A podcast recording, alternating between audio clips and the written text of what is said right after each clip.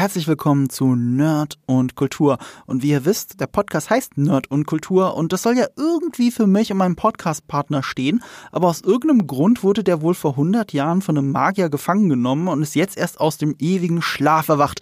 Hi, Eve. Kultur ist endlich zurück im Podcast. Ist das nicht schön? Ja, die Kultur. Du bist die Kultur, ich bin der Nerd. Oder doch umgekehrt? Ich habe versprochen, dass ich dich so begrüße. Alles klärchen, mein Bärchen? Äh, ja, ja, ich glaube schon. Das ist jetzt ist Freitag, wenn wir aufnehmen. Bin ehrlich gesagt ganz froh, wenn das Wochenende ist. Ähm, ich habe mir auch für den Podcast vorgenommen, Sandman den Comic zu lesen, Eve. Oh. Und ich habe ihn hier, Gott Mhm. ist mein Zeuge. Ich habe ihn mir extra ausgeliehen von einer anderen Person. Und ich habe ein bisschen durchblättern können. Ich bin heute aber nicht dazu gekommen, do, äh, was davon zu lesen. Und das macht mich auch ein bisschen traurig. Aber ich habe zum Glück jemanden gefunden, der genau diesen Comicband, den ich gerade in der Hand halte, gelesen hat und noch, ich glaube, sechs weitere von zehn oder so. Nämlich Lea Jankowski, unser Gast. Hi, Lea. Hallo, schön wieder hier zu sein. Dann reden wir nicht nur wie Blinde von unseren Lieblingspornos, so wie wir die Netflix-Serie fanden, sondern wir haben jetzt auch jemanden da, der sich wirklich auskennt mit Sandman. Und das war mir irgendwie ganz wichtig. Ähm, Lieblingsporno-Podcast kommt auch noch? kommt noch. Ähm, ist das der Podcast, wo ich lüfte, warum da Stroh rumliegt? Warum hast du eine Maske auf? Ja, ja, da- das kennen wir ja alle. Aber die Frage, also das Ding ist, ich schwöre bei Gott, ich weiß, warum da Stroh rumliegt. Nee. Ich weiß, warum da Strom liegt. Das Ding ist halt, wenn ihr danach googelt, dann findet ihr, keine Ahnung, irgendwie so ein Interview von dem Regisseur, der dann sowas sagt wie, ja, es war halt lustig, bla bla bla, ne, wie so es entsteht. Aber ich weiß, warum an diesem Set Stroh liegt. So gut, wie man es nur wissen kann als Detektiv.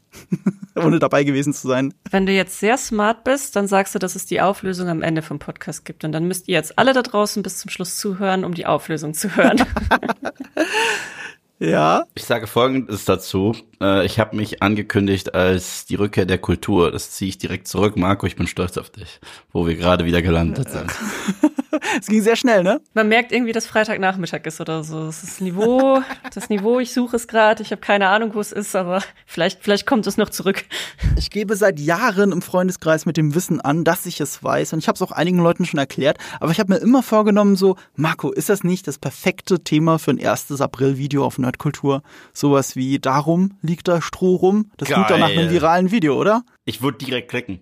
Ja, eben. Darum liegt da Stroh. Ja. Also, also wenn das nicht am 1. April auf Nerdkultur kommt, äh, wäre ich echt wütend. Deswegen hänge ich das doch nicht ans Ende von diesem Podcast hier. Das, das, das, das hebe ich mir noch auf, das Thema. Zur Not nehme ich es mit ins Grab, aber irgendwo muss ich doch dieses unendliche Wissen. Das, das ist wie die Frage nach der Zahl 42. Ähm, ich habe das Gefühl, ich kenne halt die Lösung auf die wichtigste Frage der Menschheit und ich muss doch irgendeine gute Platzierung dafür finden, die nicht einfach verschwendet ist. Ich bin stolz auf dich. Ich hab's vermisst. Über sowas sollten wir viel häufiger reden. Ja, über sowas und über Sandman. Ähm, Stimmt. Äh, um irgendwie darauf zurückzukommen, ich, ich überlege gerade, was jetzt eine gute Überleitung. Aber fangen wir ganz simpel an. So, also wo, wo kommen wir überhaupt her bei dieser Serie, bevor wir sagen, wie wir die Serie fanden? Ich hatte die Comics lange Zeit von mir hergeschoben, bin aber großer Neil Gaiman-Fan. Zu Neil Gaiman später mehr. Großer Fan ist eigentlich falsch, weil ich habe nie wirklich was von Neil Gaiman gelesen, aber ich mag die Adaption von seinen Sachen sehr. Und äh, deswegen war ich sehr gespannt auf, den, auf die Verfilmung. Hatte mir auch vorgenommen, den Comic zu lesen.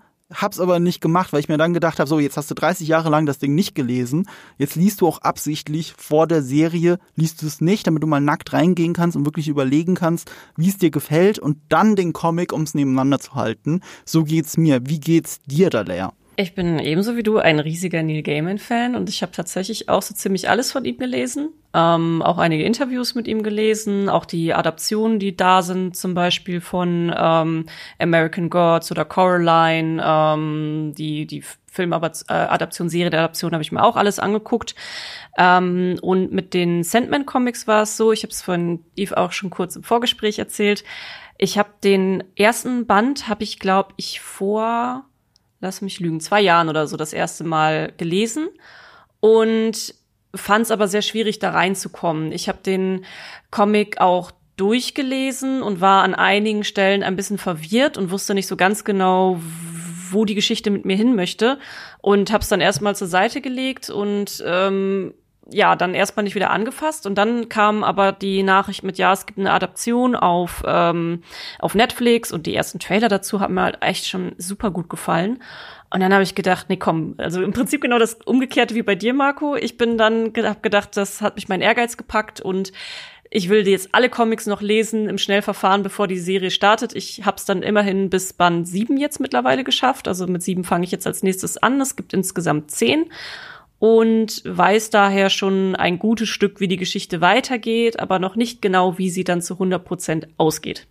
Ähm, ich bin tatsächlich, der Name Neil Gaiman, da klingelt was, aber ich muss sagen, ich habe seine Werke nicht wirklich gelesen. Ich wusste von der Existenz von Sandman und auch Coraline ist irgendwo ein Begriff.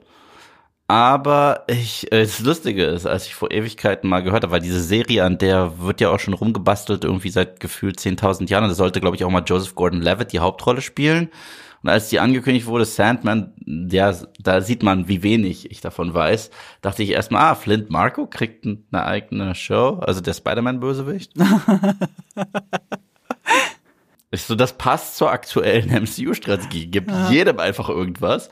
Und ich so, ach so, das ist was anderes. Und dann habe ich mich ein bisschen schlau gemacht. Ich so, okay, das, das klingt interessant. Deswegen, ich bin einer wie Marco, ich bin nackt da reingelatscht. Du auch wirklich sehr nackt, weil das ist witzig, dass du Marvel, eine Marvel-Figur erwähnst, weil Sandman ist ja DC. Ja. Mhm. Und zwar mehr DC, als man denkt. Ja. Aber dazu gleich mehr. Wie fandest du es denn, Eve, als jemand, der so nackt da reingegangen ist, um beim Thema zu bleiben?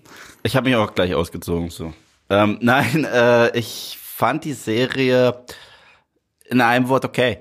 Also mhm. zwischen okay und meh bin ich so ein bisschen hin und her geguckt. Ähm, es war ein bisschen schwer reinzukommen, muss ich sagen. Es war ziemlich schwer reinzukommen und es ist für mich eine Serie voller Kontraste. Es gibt Sachen, wo ich sage, wow, das ist echt gut inszeniert. Es gab Sachen, wo ich sage, das ist CW.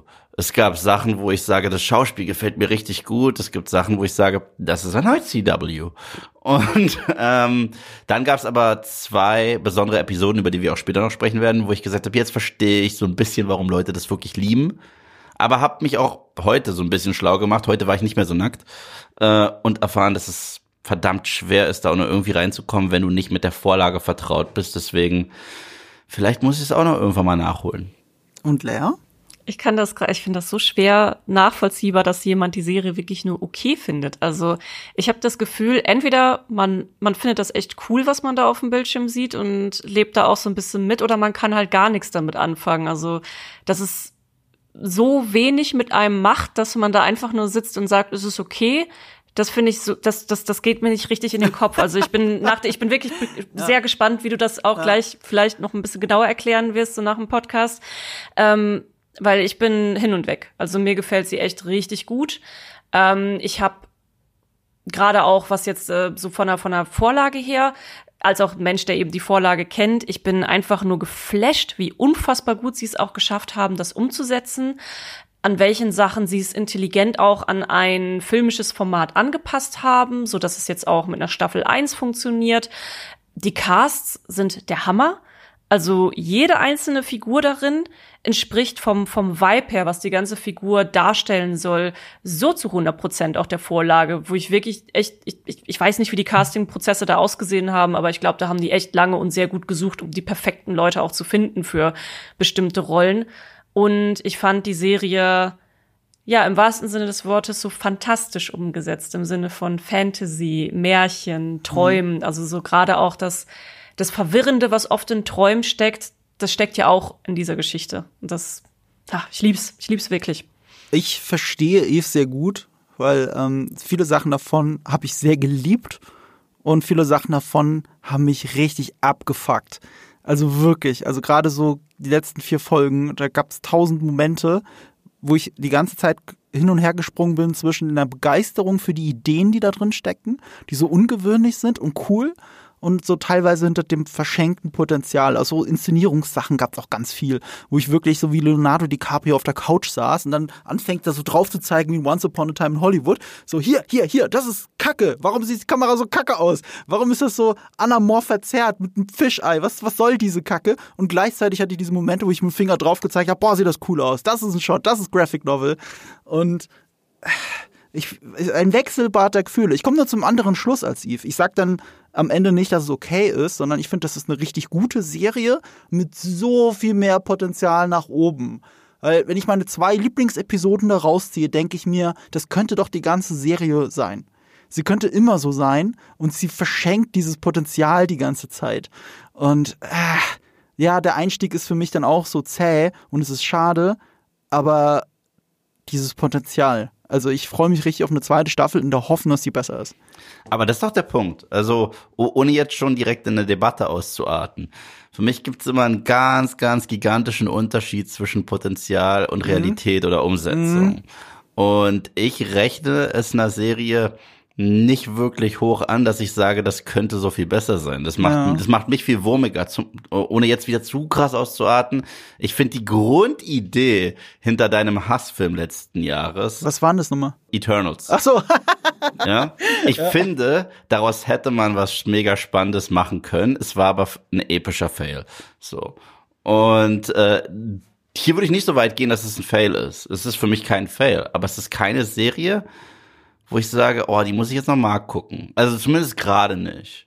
Und äh, ich muss aber auch fairness halber sagen, deswegen, ich bin heute sehr fair. Normalerweise schaue ich ja mal alles zu Ende. Mhm. Ich habe seit ein paar Tagen herbe Internetprobleme zu Hause und es dürfte jetzt gefixt sein. Ich hoffe es, weil gerade ein Techniker zu Hause ist. Ähm, und es, ich hatte auch wahnsinnige Internetprobleme in den letzten Tagen. Das heißt, ich bin nur so bis ja, Mitte Folge 7 gekommen. Ich weiß nicht, wie die Auflösung ist. Ich kenne äh, die Resolution zur Season nicht. Deswegen will ich mich auch mit meinem Fazit ein wenig zurückhalten. Mhm. Denn gerade die letzten zwei Folgen, die ich am Stück gesehen habe, über die, glaube ich, werden wir eh nochmal reden, die haben es für, für mich ein bisschen rausgerissen, wo ich in den ersten vier Episoden dachte, boah, es läuft ja immer noch. Wir werden es so gut es geht immer noch spoilerfrei halten und am Ende müssen wir natürlich einen dicken Spoiler-Part machen. Also generell wird diese Folge, glaube ich, einen dicken Spoiler-Part haben. Bevor wir jetzt dazu kommen, müssen wir ganz kurz zum Sponsor dieser Folge kommen. Denn das ist, Achtung Werbung, NordVPN. Marco, was ist NordVPN? Äh, du sagst VPN? VPN, VPN wollte ich sagen. Ich frage dich jetzt einfach aus. Das wird jetzt eine richtig schöne. Marco, was ist NordVPN? Das ist ein virtuelles privates Netzwerk. Wofür nutzen wir NordVPN, Eve? Das wollte ich dich gerade fragen. Ach Mist, jetzt dreht das doch nicht um. Frage-Antwort, dass du mir jetzt einfach alles sagst, weil du das so wunderschön machst. Weil, weil du hast deine... Okay, komm, dann so rum. Du hast deine Sprecherstimme. Ich habe meine Eve-Eve-Stimme. Okay, okay, ich mach die Nerdkulturstimme. Warte, warte. So, ja, ich bin im Modus. Wofür nutzen wir NordVPN? Ähm, vor allem um meinen virtuellen Standort im Internet zu verändern und dann Sachen sehen und lesen zu können, die ich normalerweise nicht sehen oder lesen könnte von dem Standort, wo ich denn gerade bin. Etwas, was mich als Europäer sehr nervt, dass viele Sachen sehr von Deutschland aus gesteuert werden. Und ich bin immer mal wieder gerne in Holland oder in Belgien unterwegs, um das Internet zu einem echten weltweiten Internet zu machen. Marco, das klingt unfassbar interessant und aufwendig. Ist das nicht teuer ohne Ende? Wie viel kostet das denn bitte im Monat? Also, wenn ihr denn den 62% Rabatt von uns benutzt für das Zwei-Jahres-Paket inklusive der Bedrohungsschutzfunktion, dann kostet es nur 2,77 Euro im Monat, was in München nicht mal ein Kaffee ist. Oh mein Gott. Und kriegen, wir noch, kriegen wir noch irgendetwas obendrauf? Ähm, ja, wenn ihr denn unseren Code benutzt, Nerd und Kultur, oder den Link benutzt, äh, nordvpn.com slash Nerd und Kultur, dann kriegt ihr einen Gratis-Monat oben drauf. Und weil das eine 30 Tage Geld-Zurück-Garantie für das Ganze gibt, könnt ihr es auch wirklich gratis ausprobieren. Das klingt alles faszinierend, aber wo finde ich denn diesen Link? Ähm, in den Show Notes natürlich. Also nochmal nordvpn.com slash nerd und Kultur und den Gutscheincode findet ihr da drin auch für euer echtes weltweites Internet. Ich glaube, jetzt bin ich ready. Ich auch. Werbung Ende.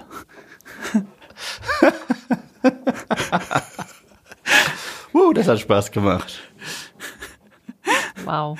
Äh, okay. Das, ist mir, das ist mir alles hier zu erotisch. Ja, also ohne, ohne Zusammenhang dazu, äh, Neil Gaiman, äh, wer ist das, Eve?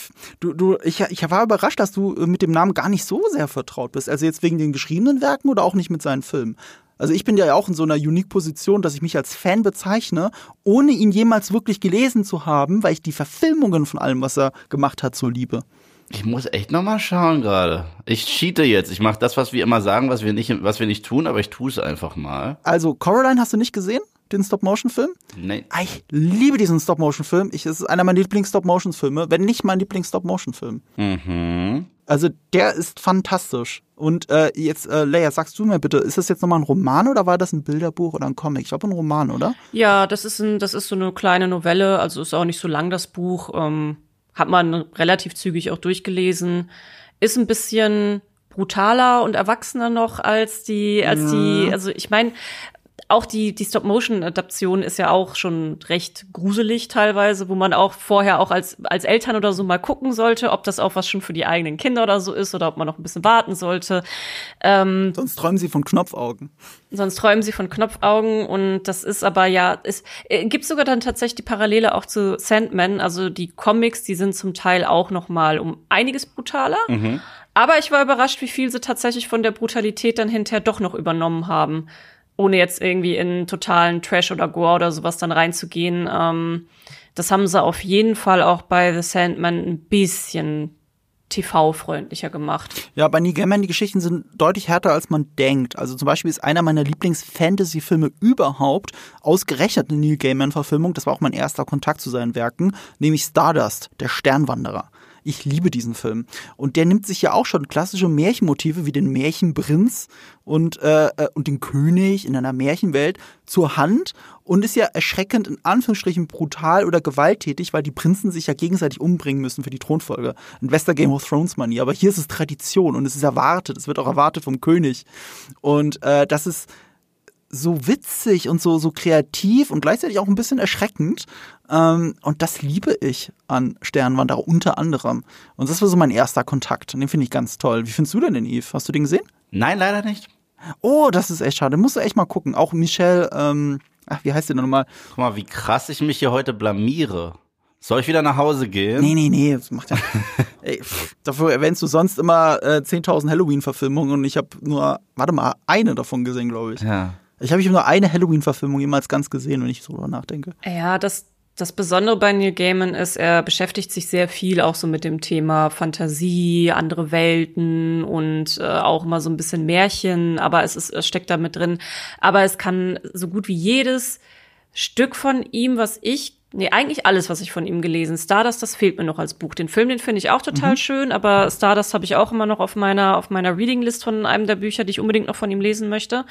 Und ähm, das, das hat er einfach sehr inne und das auch immer mit einer gewissen Brutalität dahinter. Irgendwie Gruselfaktoren sind immer mit drin und ich weiß, dass er als Kind und Jugendlicher, junger Erwachsener auch sehr stark von sehr heftigen Albträumen geplagt war. Und er hat dann diese, er hat dann ist mit den Albträumen, das auch für The Sandman unter anderem, wo er sich dann ja auch mit Träumen beschäftigt hat, ist er auch so umgegangen, dass er dann gesagt hat, so, ich nehme jetzt diese Träume und wenn ich aufwache, anstelle irgendwie Angst zu haben, denke ich, geil. Das kann ich ja jetzt für meine Arbeit verwenden. Boah, was, was eine, was eine coole, was eine coole, komische, eklige Fantasie, die mir da im Kopf nachts dann rumgeschwirrt ist, hat er sofort aufgeschrieben. Und für ihn war das dann eben auch ein, ein Modus, mit seinen Albträumen umzugehen und für sich zu adaptieren, weil er dachte, ja, also wenn jetzt da irgendwie sowas wie ein böser Traumgott ist oder so, äh, der denkt dann bestimmt, haha, wenn der sich nicht mal erschreckt, sondern das jetzt auch noch als seine Arbeit nimmt, dann, dann muss ich den ja nicht weiter plagen oder so, weil ist ja nicht so spannend, nicht so interessant für mich, den zu plagen. Und so ist er damit umgegangen. Und das war auch eine sehr große Inspirationsquelle für Sandman, waren tatsächlich seine eigenen Träume. Ach, das ist ja sehr schön. Ich habe übrigens Michelle Pfeiffer gemeint. Die spielt da eine böse Hexe in Stardust. Und das ist fantastisch. Ich sehe gerade nur, dass sein Hund meinem verdammt ähnlich sieht. Wenn das irgendwie zählt als Fun Fact. Dann, könnt, dann kannst du wenigstens mit Neil Gaiman darüber jetzt bonden. Mach ich. Seht ihr? Ha. Sehr faszinierend fand ich auch noch American Gods, die Serienadaption von einem seiner Bücher. Ähm, Gerade in der ersten Staffel, die noch von Brian Fuller war, die halt mega gut aussieht. Also ich glaube, das ist eine der schönsten Anführungsstrichen Serien, die ich je gesehen habe. Also zumindest die erste Staffel American Gods.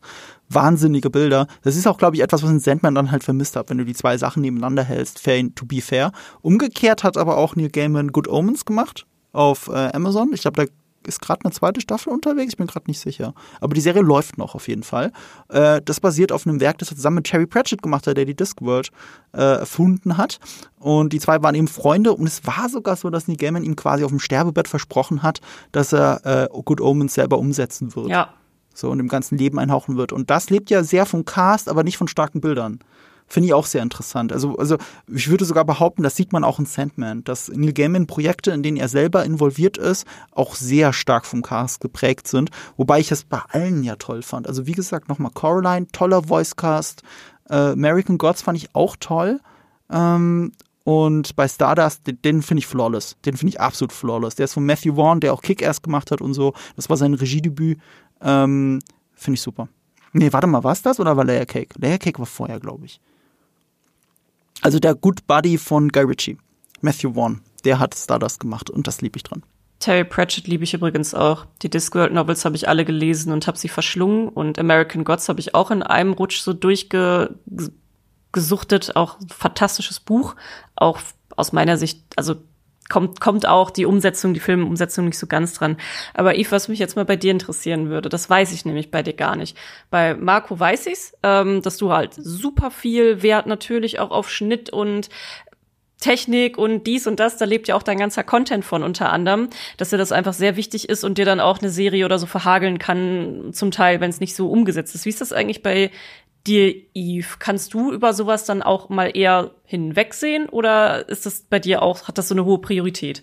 Es kommt ganz drauf an. Also natürlich, das Auge ist mit, sage ich immer. Mhm. Und äh, wenn eine Serie ganz, ganz, ganz, ganz wundervoll geschrieben ist, also bei mir ist tatsächlich, äh, steht und fällt eigentlich jede Serie in erster Linie und auch jeder Film mit den Charakteren, ist für mich sogar wichtiger als der Plot weil du kannst einen sehr komplexen Plot haben, aber wenn ich keine Figur habe, mit der ich mich irgendwie identifizieren kann, die ich irgendwie faszinierend finde, ist halt ein komplexer Plot. Aber das war's. Und da fehlt mir dann der Bezug. Das ist ja auch das, was häufig äh, Christopher Nolan vorgeworfen wird, dass er nicht so gut Figuren entwickeln kann, aber sehr verrückte Konzepte hat. Und ähm, hier, äh, äh wie gesagt, ich, ich fand, es gab inszenatorisch ein paar wirklich starke Momente gerade, und wie gesagt, ich habe die Comics nicht gelesen, aber es gab ein paar Szenen, wo ich mir hundertprozentig gesagt habe, das ist ein Comic-Panel. Gerade als man so mit Schatten mhm. gearbeitet hat, mit Regen gearbeitet hat und es auch so ein bisschen noirig aussah, da musste mhm. ich auch mhm. daran denken, an das, was für mich die Cowboy Bebop-Adaption probiert hat und meiner Meinung nach dran gescheitert ist. Das sah hier viel besser aus. Dann gab es aber kleine, feine Momente, die für mich halt echt aussahen, als wenn es aus diesem Arrowverse wären, so CW-Style. Und da war ich halt echt schockiert, wie wir von dieser äh, Inszenierung dahin kommen. Und dann fällt es halt echt negativ auf. Ich meine, ähm, Marco hat vor nicht allzu langer Zeit ein wundervolles Video gemacht zur stümperhaften Inszenierung von Obi-Wan Kenobi. Und da muss ich sagen, das sah wirklich so, ich kann es nicht sagen, scheiße aus, dass es einem auch die ganze Serie verderben kann. Abgesehen davon, dass der Plot auch scheiße war. Aber äh, da gebe ich dann Marco auch recht. Wenn etwas so rausstechend hässlich ist, ja, dann kann es einem eine Menge verderben. Ja, ja, fair enough. Es ist, äh, bei mir ist es nämlich so natürlich fällt mir auch eine gute Inszenierung auf und ich achte da auch drauf und ich fand auch, dass Sandman einfach sehr, sehr, sehr schöne Bilder hatte. Aber jetzt so ein paar Sachen, die dann bei, so wie mit dem Fischei, mit der Kamera oder so, wo du dich dann drüber aufgeregt hattest, das, das war, das, das, das ist mir im Prinzip egal. Also es ist, ist für mich hat jetzt, hat jetzt nichts daran gemacht, mein, mein Seherlebnis zu verschlechtern oder so. Aber dein Unterbewusstsein sieht das ja trotzdem mhm. irgendwie, ne? Und, und klar, ähm, das kann ja auch ein Stilmittel sein. Also durch dieses Fischei wird gerade keine einzige Linie ist gerade in dieser Serie. Also wenn du mal darauf achtest, und da ist ja viel Architektur zu sehen, das ist immer gebogen. Und weil die Kamera dann noch schwenkt, biegt sich das so durch das Bild durch. Und das hat halt zur Folge, dass alles so ein bisschen unwirklich aussieht. Und das ist natürlich als Metaebene für diese Serie ja gar nicht mal so schlecht weil sehr vieles in Traumwelten abspielt und du sollst immer auch mal zweifeln, ist es gerade die echte Welt oder ist es eine Traumwelt, ist es fantasievoll oder nicht fantasievoll. Das ist aber etwas, was sich durch sehr viele Netflix-Serien zieht. Also auch Umbrella Academy hat das auch die ganze Zeit. Und äh, ich, ich vermute dahinter so ein bisschen eine stilistische Entscheidung. Und die gefällt mir halt einfach nicht. Ich muss aber auch dazu sagen, ich komme auch gerade von, von Better Call Saul. Und das ist halt schon unfair der Serie gegenüber, weil Better Call Saul ist wahrscheinlich die was Kameraarbeit angeht, ausgefuchsteste Serie, die es überhaupt gibt. Selbst vor Game of Thrones, selbst vor irgendwelchen genial gefilmten Massenschlachten mit Flammenwerfern als Drachen. Es kommt, Better Call Saul schlägt es mit ganz wenig. Mit sehr intelligenter, platzierter Kamera, wo in der Bildsprache tausend Sachen zu sehen sind, die Rückbezüge zu Breaking Bad, zu den Anfängen haben und so weiter. Und das ist alles hier nicht drin. Es gibt keinen großen Subtext in den Bildern. Aber ich glaube, sowas Traumhaftes Sandman hat es doch eigentlich. Und wenn ich hier jetzt so einen Comic blätter und ich habe ihn ja hier vor der Nase, diese düsteren Bilder teilweise und diese vielen Nahaufnahmen, das ist richtig cool. Du hast die ganze Zeit ganz große Facial Expressions, ganz große Nahaufnahmen von den Augen. Und es gibt in dieser Serie eine Figur, und das machen wir dann im Spoiler-Part, die hat sehr interessante Augen. Und es gibt kein einziges Mal einen super Close-up von diesen Augen. Vielleicht, weil sie nicht dem CGI vertraut haben, das kann ja sein. Aber du nimmst damit einer Figur, die ein ganz faszinierendes, albtraumhaftes Design hat, genau diesen Albtraum. Ja. Und hinzu kommt halt auch noch, äh, um nochmal zu deiner Frage zurückzukommen, Lea, wenn etwas wirklich, wirklich stark äh, inszeniert ist, dann ist es auch jedes Mal immersiver. Und äh, manchmal ist man alleine raus, weil es zu statisch ist, weil es zu langweilig ist, weil es im Fall von sehr vielen MCU-Filmen zu hässlich ist. Mhm. Ähm, ich, ich hatte jetzt kürzlich einen Vergleich. Ich weiß, Marco äh, schwört ja total äh, auf Tor 4, aber ich habe vor kurzem nochmal Tor 1 gesehen. Mhm. Und alles, was du dort in Asgard siehst, ist so bezaubernd schön theatralisch Shakespeare-esque. Das ist der schönste Asgard-Film, den es gibt. Und dann guckst du dir an und siehst, dass das irgendwo auf einem Parkplatz gedreht wurde, äh, vor einem 7-Eleven gerade, und das, das, das merkst du. Und da bin ich halt auch raus, sehr schnell, weißt du? Ja, ja, also ich will jetzt auch nicht irgendwie, ist es nicht so, dass mir Inszenierung jetzt total mhm. egal ist. Ne? Ich achte da auch schon drauf und kann auch schöne, ich komme ursprünglich aus der Gestaltung, bevor ich dann ursprünglich mhm. aus dem Marketing kam. Ganz davor war es Gestaltung. Ähm, das heißt, ich habe mich auch sehr viel logischerweise mit Bildsprache und so auseinandergesetzt. Ähm, aber bei Sandman ist es mir tatsächlich nicht so negativ aufgefallen wie euch anscheinend. Also es hat mich jetzt irgendwie nicht nicht so rausgehauen. Ich möchte es mal umgekehrt aufdröseln. Ich möchte behaupten, die beste Folge der Serie hat ganz, muss ganz viel visuell erzählen. Es gibt da keine Erzählerstimme mehr, anders als in der ersten Folge. Mhm. Es gibt keinen Sandman mehr, der durch den Plot rennt und alles erklärt, erklärt oder erklärt kriegen muss. Und du musst ganz viel visuell erzählen und Gesprächen lauschen. Und die Kamera fährt durch den Raum und zeigt ganz genau, wo wer sitzt und was macht. Es ist immer noch nicht auf, auf Better Call Niveau, aber es ist so viel besser. Mhm. Und kein Wunder, dass alle auf diese Folge zeigen und sagen, das ist doch die beste Folge. Mhm. Mhm. Na, und das ist ausgerechnet die, die visuell, inszenatorisch am ausgefuchstesten ist von allen. Ja. Sticht aber auch im Comic hervor. Also im Comic, das mhm. ist es ja, wie du auch gesagt hast, im Comic ist alles wirklich auch sehr cool mit sehr viel Close-ups und so und ja, Augen spielen eine sehr große Rolle. Mhm. Äh, Sandman selber hat ja auch sehr besondere Augen, die zwischendurch immer mal so blinken und blitzeln. Ähm, das, das haben sie in der Serie auch ein bisschen adaptiert, aber auch nicht so stark, wie es im Comic ist.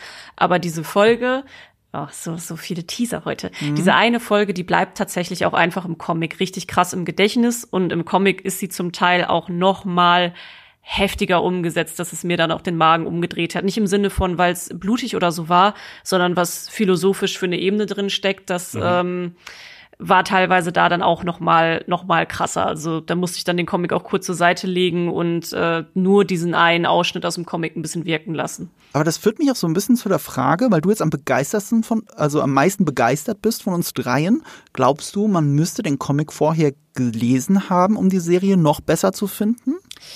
Ich glaube nicht. Ich weiß auch, dass es einige Comic-Fans gibt, die sich auch an bestimmten Sachen in der Umsetzung stören.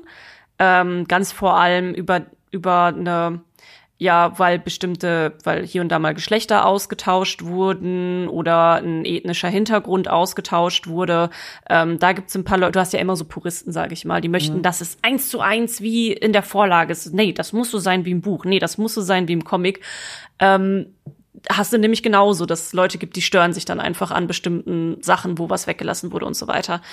Äh, ich glaube nicht, dass man es besser dadurch findet oder besser versteht, weil wie gesagt, ich hatte auch meine Schwierigkeit im Comic überhaupt erstmal reinzukommen. Aber was es auf jeden Fall macht, es macht einfach mehr Vorfreude. Ich habe einfach, als ich die Serie gesehen habe, sobald dann zum Beispiel klar ist, okay, wir sind jetzt in diesem äh, in diesem Diner, ne, das ist ja jetzt nicht zu viel gespoilert. Wir, die, wir reden über die Folge im Diner. Mhm. Ich, ich sehe den ersten Shot und denk, boah, geil. Jetzt, jetzt kommt die Folge mit dem Diner und oh, das war ja im Comic schon so cool und auch wie die Serie jetzt halt endet. Ich weiß ja, wie es weitergeht. Es gibt ein paar Nebenfiguren im Comic, ach, in der Serie, ähm, zu dem Zeitpunkt. Die waren auch zu dem Zeitpunkt nur ganz kleine Nebenfiguren im Comic, die dann auf einmal in Band 5 oder 6 eine riesige Rolle spielen. Und das, das hast du ja alles schon im Kopf so, oh mein Gott, da ist ja diese kleine eine Figur und sie hat fünf Sätze gesagt und oh, cool, dass sie die mit der Person besetzt haben und oh, und, und dann irgendwann, wenn sie bei der Serie bei dem Punkt sind, oh, da freue ich mich schon so drauf. Also ich habe einfach so viel Vorfreude auf das, was da noch kommt. Und das, das kann vielleicht ein großer Unterschied sein, was dann auch ein Stück meiner Begeisterung mit, mitträgt. Ich glaube, dass die Vorfreude, okay, ja, die Vorfreude spielt tatsächlich eine Rolle. Dann eher die Vorfreude, als das wirklich die Welt verstehen.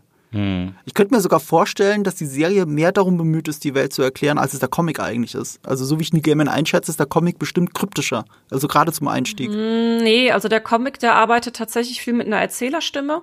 Du hast halt immer jemanden, der irgendwie mhm. erzählt und das haben sie in der Serie so gelöst, dass der Rabe viel früher vorkommt.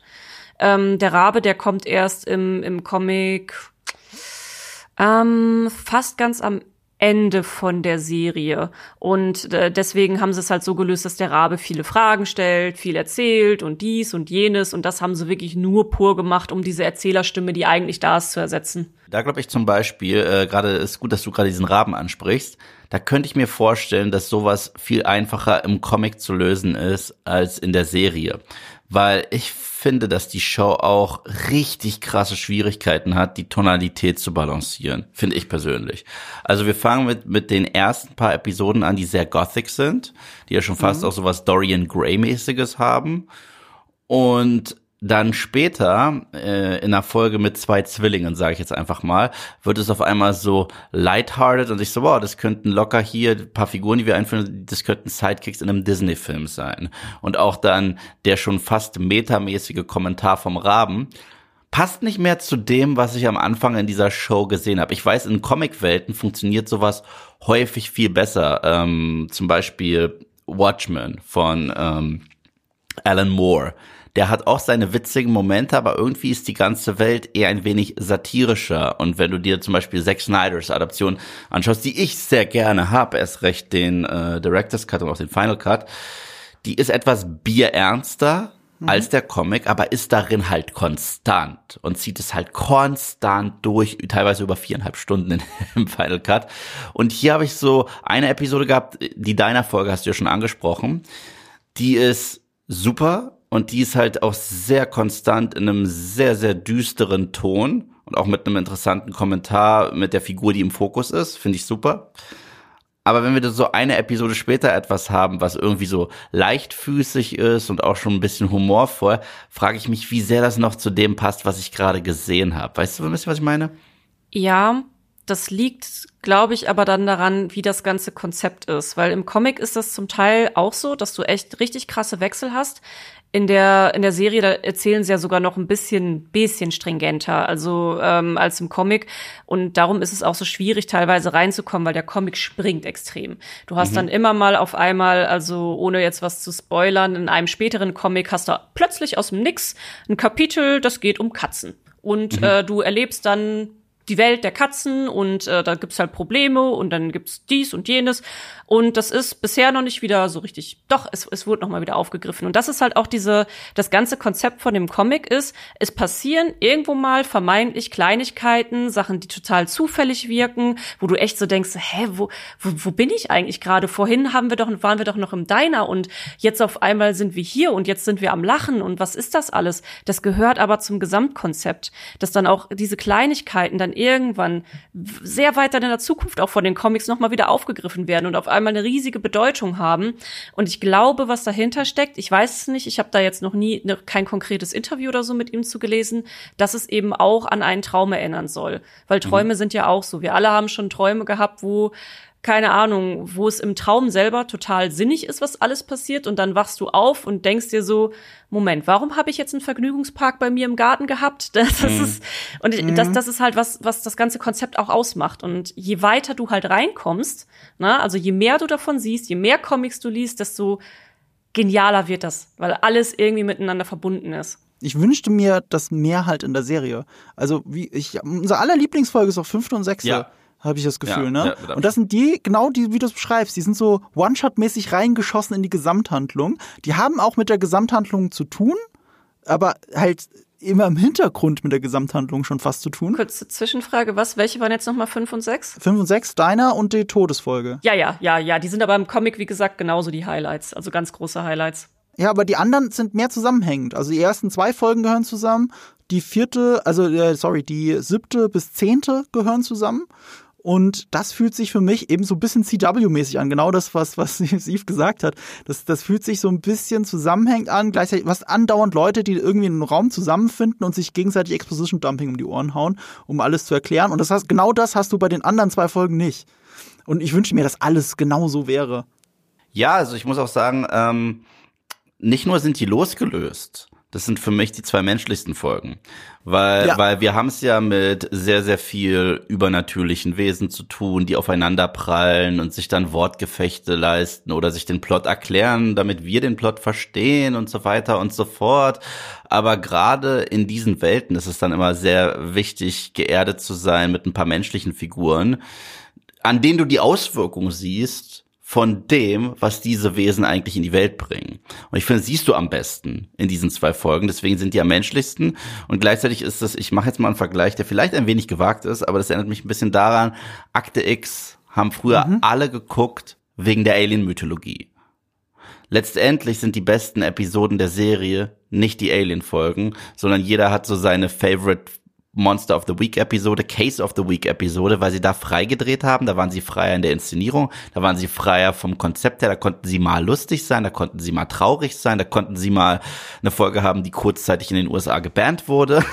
Und ähm, so fühlt, fühlen sich diese zwei Episoden an. Und das ist tatsächlich dafür, dass unsere Hauptfigur ist ja Morpheus, ähm, ich habe erst irgendeine Emotion aus ihm rausgekriegt, so richtig in Folge 6. Ich fand ihn bis dato überragend. Ich, ich, ich habe ja auf Instagram so, so, so ein Splitscreen äh, geteilt von ihm und Edward aus Twilight. Und ich finde, es kommt nicht von ungefähr so ein bisschen. Und, und, und und, und, da, und, und da will ich ihm auch, weil Robert Pattinson ist auch ein phänomenaler Schauspieler. Da will ich gar nicht irgendwie ihn äh, kleinreden als Schauspieler, aber das sind Regieanweisungen. Das ist ganz klar gewollt, dass der jetzt so ist. Ja, da ist das Ding, das ist tatsächlich auch gewollt. Ähm, da, da hilft dann tatsächlich auch das Wissen um den Comic, weil ich sehe Dream, ich sehe Morpheus und ich denk, wo zur Hölle haben sie quasi das Abziehbild aus dem Comic rausgezogen und ihn gefunden? Weil er ist wirklich die perfekte Besetzung. Du kannst keinen, aus meiner Sicht, keinen besseren Dream haben als ihn. Ähm, sein Hintergrund ist ja, dass er schon immer da war. Also wir haben ja diese Mythologie mit den, äh, mit den Endless da drin und er ist, ähm, ist das schon Spoiler? Nee, ist kein Spoiler. Ähm, das ist, er ist schon, er ist, er existiert so lange wie die Menschheit. Ne? Solange der erste Traum da war, war er da. Und ähm, er weiß einfach alles und äh, ich habe auch noch vor kurzem, nee, heute sogar noch ein Interview mit, äh, mit Neil Gaiman gelesen. Äh, nee, mit, mit dem Schauspieler selber. Mit dem Schauspieler selber gelesen, wie er sich auf die Rolle vorbereitet hat. Und es war für ihn sogar richtig herausfordernd, genau das hinzubekommen. Er muss emotionslos sein. Die Emotionen in der ganzen Geschichte bringen die Figuren um ihn herum rein. Er ist tatsächlich so dieser, dieser Traum, der so ein bisschen durch die Story leitet, aber es gibt tatsächlich auch bei, es gibt bei den Graphic Novels gibt's auch einige Geschichten mit dabei, da taucht er so gut wie gar nicht auf oder gar nicht, weil die anderen Figuren gerade wichtiger sind und er ist natürlich schon immer so dieses verbindende Element und er soll im Prinzip so sein, dass er eigentlich nicht über eine Antwort nachdenken muss. Er hat alles schon erlebt, jeden Gedanken quasi schon gehabt und das macht ihn dann auch steif und er sollte wirklich jede Emotion, die er hat, das ist im Comic auch so, er ist sogar schon in der Serie fast ein bisschen emotionaler als im Comic, weil er deutet manchmal ein leichtes Lächeln an oder er wird auch mal wütend, ne? Das, das, aber es ist keine richtige Wut. Und im Comic wird auch immer seine Stimme so beschrieben, dass du sie so hörst, als wäre sie im, in deinem Hinterkopf. Also irgendwo entsteht sie in deinem Kopf. Irgendwo ist er mit seiner so einer Stimme so omnipräsent in dir. Und ähm, das bringt er halt schon echt richtig gut rüber. Und das ist tatsächlich gewollt. Er soll nicht der emotionale Anker sein. Ja, aber auch hier finde ich, äh, finde find ich spannend, weil in den ersten drei oder vier Episoden fand ich den Plot etwas, und ich erneut, ich, ich will niemand auf die Füße, ich fand den Plot etwas bedeutungsschwanger. Weil wenn man ihn eigentlich ganz leicht runterbricht, haben wir einen Typen, der sich Sachen zurückholen will, die er nicht mehr hat. Okay, und das ist eigentlich wie ein kleiner Fetch-Quest. Aber du gibst allem so eine Schwere durch Endlosmonologe, an denen ich äh, nicht festhalten kann oder möchte, weil die Figur selber so so eintönig ist. Das heißt, ich spüre da keine krasse Bedeutung, abgesehen von ja, ich will mein Zeugs zurück. Und äh, der Plot bläst das halt sehr stark auf und ich gehe jetzt halt von zu Station zu Station, so ein bisschen, ja, wie gesagt, Fetch Quest mäßig. Und ausgerechnet die zwei Episoden hier und sagen, ja, wir machen mal eine Pause davon und wir schauen uns mal richtige Charaktergeschichten an und schauen uns mal an, was das alles mit der Menschheit und für uns bedeutet und so weiter, ziehen mich dann rein auf einmal. Das sind dann die Folgen, wo ich nicht mehr auf die Uhr gucke. Dabei ist dieser Plot noch viel simpler. Aber simpler Plot gibt dir immer Raum für komplexe Charakterstories. Immer. Und aufgeblasener Plot äh, gibt dir das häufig nicht. Und hier, finde ich, haben wir einen äh, Schein aufgeblasenen Plot, in dem etwas, was sehr simpel äh, eigentlich ist, und zwar, ich hole mir mein Zeugs zurück, so aufblasen, lassen uns aber dann nicht wirklich Zeit, diese Figur, mit der wir die ganze Zeit die Show verbringen, so ein bisschen mehr zu erforschen, abgesehen von I'm sad. And I should care about stuff that's happening right now. But I don't. Und, und, und, und so, so fühlt sich das die ganze Zeit an in den ersten, zumindest in den ersten drei Episoden. Ich so, okay, das ist halt die Show. Ja, also ähm, ich weiß zumindest, was du meinst. Also ich sehe auch, was Leia meint. Mhm. Also dieses die F Gefühle durch die anderen Figuren, das passiert zuerst ab der sechsten Episode, inklusive der sechsten, vor allem mit der sechsten Episode, weil er durch Tod gerahmt wird und auf einmal eine Persönlichkeit kriegt. Mhm. Und ich liebe das Ende dieser Episode, wenn er in den Pub reingeht, ohne zu viel zu verraten. Mhm. Aber das liebe ich. Und da wird es erst eine interessante Figur und davor ist ja vieles Behauptung. Und, und auch in, und die sind sich auch nicht sicher, wie sie es erzählen sollen, weil es ist, glaube ich, nur die erste Episode, in der du ein Voice-Over hast von ihm. Nur die erste. Ab dann, also auch das, dieses dramaturgische Lösung, was Leia gemeint hat. Dann wird der Rabe dazu geschmissen, dann hast du auf einmal Möglichkeiten, dass er sich ausdrücken kann. So, und davor wird's mit einem Voice-Over gelöst, das relativ langweilig ist und danach nie wieder eingesetzt wird. Das heißt, es fühlt sich auch so sprunghaft an in der Inszenierung, so ich, Neil Gaiman hat das am Anfang eher positiver verkauft. Also jede Folge würde sich wie ein eigener Film anfühlen, auch so in seinem eigenen Universum. Das war seine Idee. Es stimmt, das stimmt nicht ganz. Also bei den ersten, doch, bei den ersten sechs Folgen merkt man das schon, dass es sehr unterschiedlich ist pro Folge.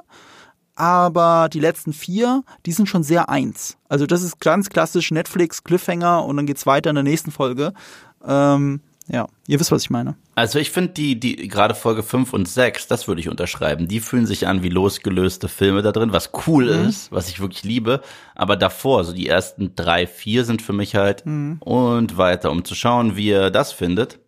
Schaltet nächste Woche ein. Ähm, ja, das liegt aber auch äh, tatsächlich dann auch in der Natur von äh, dann der Unterschied zwischen Serie und Comic, weil im Comic hast du natürlich auch es ist alles viel ausführlicher erzählt. Du kriegst mehr von den Nebenschauplätzen mit. Ähm, also auch die Zeit, die er dann im, in dieser, in der, in der Glaskugel verbringt. Das sieht man ja auch schon im Trailer. Das ist ja die ganze Prämisse, dass er gefangen wird.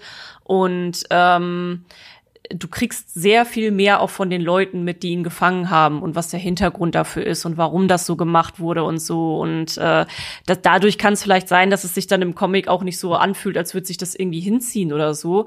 Äh, weil am Anfang ist ja wirklich seine Aufgabe, ich sitze in dieser Kugel und ich rede nicht mit euch. Und wenn ich 100 Jahre hier drin sitze, ist mir egal. Ich rede nicht mit euch. Ne? Das ist, ähm, ja, das kann, kann ich mir vorstellen, dass es sich vielleicht dann ein bisschen gezogen anfühlt, aber ich saß da wirklich ganz anders vor. Ich war einfach so mhm. fasziniert davon, wie, wie, wie schön es teilweise umgesetzt war, wie lang, also das, das, auch diese Schwere da drin, dass es so langsam erzählt wird und so. Ich saß da wirklich einfach vor und dachte, oh, das ist so schön, es ist perfekt, es ist für mich wirklich Perfektion gewesen. Ne? Es ist also wirklich ganz, ganz anders dann erlebt. Wie perfekt war denn für dich die Besetzung von allen Figuren? Weil das war ja unter den Fans, in Anführungsstrichen sage ich jetzt mal Fans, äh, der größte Kritikpunkt, das, wo Neil Gaiman sich am meisten dazu auf Twitter vor allem geäußert hat, weil das stand ja sehr oft in der Kritik, also die Gender Swaps, die Race Swaps, macht das denn noch alles Sinn? Ist das nicht zu vogue in Anführungsstrichen? Und äh, da war ja Neil Gaiman sehr lautstark. Wie hast du das denn als Fan empfunden? Ich fand jede oder finde jede einzelne Besetzung wirklich auch perfekt. Also gerade das Casting ist zu 100 Prozent hat es einfach getroffen, weil ähm, das Wichtige ist, also ich, ich weiß halt nicht, ob das jetzt wirklich Fans sind, die den Comic verstanden haben oder Leute sind, die den Comic einfach nicht verstanden haben. Ich möchte jetzt auch keinem unterstellen, irgendwie zu blöd sein, irgendwas zu verstehen, aber vielleicht auch mal einen kleinen Denkanstoß geben. Ich weiß ja nicht, wie ihr da draußen das so seht. Ähm, aber es geht bei diesen Figuren, es geht bei den ganzen Geschichten, es geht ja nicht darum, dass jetzt ähm, ganz präsent ist es zum Beispiel ja bei Tod. Tod ist im äh, Comic, ist sie eine äh, sehr hell, helle weiße Frau, hat so ein bisschen einen Grunge-Look, hat äh, dunkle schwarze Haare, sieht ein bisschen aus wie ein Punk-Goth und äh, in der Adaption ist sie ja eine schwarze Frau. Ähm, und da gab es dann sehr viel Aufregung drüber, weil viele Leute auch mit Toten sehr enges Verhältnis haben zu dieser Figur. Es ist eine sehr wichtige Figur und sie bleibt auch weiterhin eine sehr wichtige Figur, auch als emotionaler Ankerpunkt. Ähm, aber Neil Gaiman hat es dann ja auch so schön auf äh, Twitter gesagt, so, ich bin ehrlich gesagt gerade schockiert festzustellen, dass sie für euch vielleicht, dass sie für, für euch einfach nur eine weiße Frau war. Für mich war sie so viel mehr, weil sie ja ähm, diese, diese unfassbare Wärme ausstrahlt. Ne? Also ich bleib einfach bei ihr als, als, als Beispiel. Und das, das ist das, was sie im Comic ausmacht. Sie ist der Tod, sie ist kein, sie ist aber keine Schreckensfigur, sie ist mit der wärmste und herzlichste Charakter der ganzen Serie und deswegen lieben alle sie auch so sehr. Und das ist ja auch das, was die Schauspielerin so gut transportiert. So, du hast das Gefühl, wenn ich sterbe und diese Frau steht da und holt mich ab, dann ist das okay. Mhm. Und das ist wichtig das ist wichtig, dass es so besetzt wird, dass du eine Figur, eine, eine, eine Person findest, die genau dieses Gefühl transportieren kann. Und das hast du wirklich bei, bei allen Figuren. Also, ob sie jetzt ein anderes Geschlecht bekommen haben oder so, ist es bei allen so. Ähm, ja, ich finde es auch ganz faszinierend, dass äh, Neil Gaiman das so verteidigt hat. Von allen Sachen, die er gedacht hat, dass sie tot definieren, war die Hautfarbe keiner der Punkte. Und dass das aber für andere so wichtig sein soll, hat ihn wirklich, also sogar schockiert. Ähm, ich finde es interessant, dass er auch ganz offengelegt hat, dass die Rolle de, äh, des Todes nicht auch festgelegt war auf eine Hautfarbe. Sie haben es einfach offen ausgeschrieben. Sie haben, wie er sagt, jede mögliche Ethnie, die dir einfällt, hat tatsächlich vorgesprochen für diese Rolle.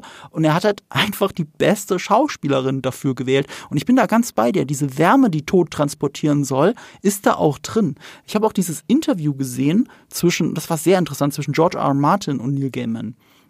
George R. R. Martin hat wegen der Sandman Show ähm, hat Neil Gaiman, mit dem er befreundet ist, interviewt. Und Neil Gaiman hat da in diesem Interview erzählt, dass seit Jahren ihn Leute zur Seite nehmen und ihm sagen und ihm danken für die Figur des Tod in, ähm, in dem Comic. Weil das ihn, wenn Freunde gestorben sind, Wärme tatsächlich geschenkt hat und Trost. Die Vorstellung, dass der Tod aus den Comics vorbeikäme und den Freund oder die Freundin und die Bekannte, die Verwandte mitnimmt. Das hat ihnen Trost gespendet. Und Neil Gaiman hat, ist, ist zu der Schauspielerin gegangen. Wir sagen jetzt die ganze Zeit schon ihren Namen nicht. Das ist eigentlich ganz unfreundlich, finde ich. Aber ich habe ihn jetzt auch gerade nicht parat, ob ich IMDb habe. Egal.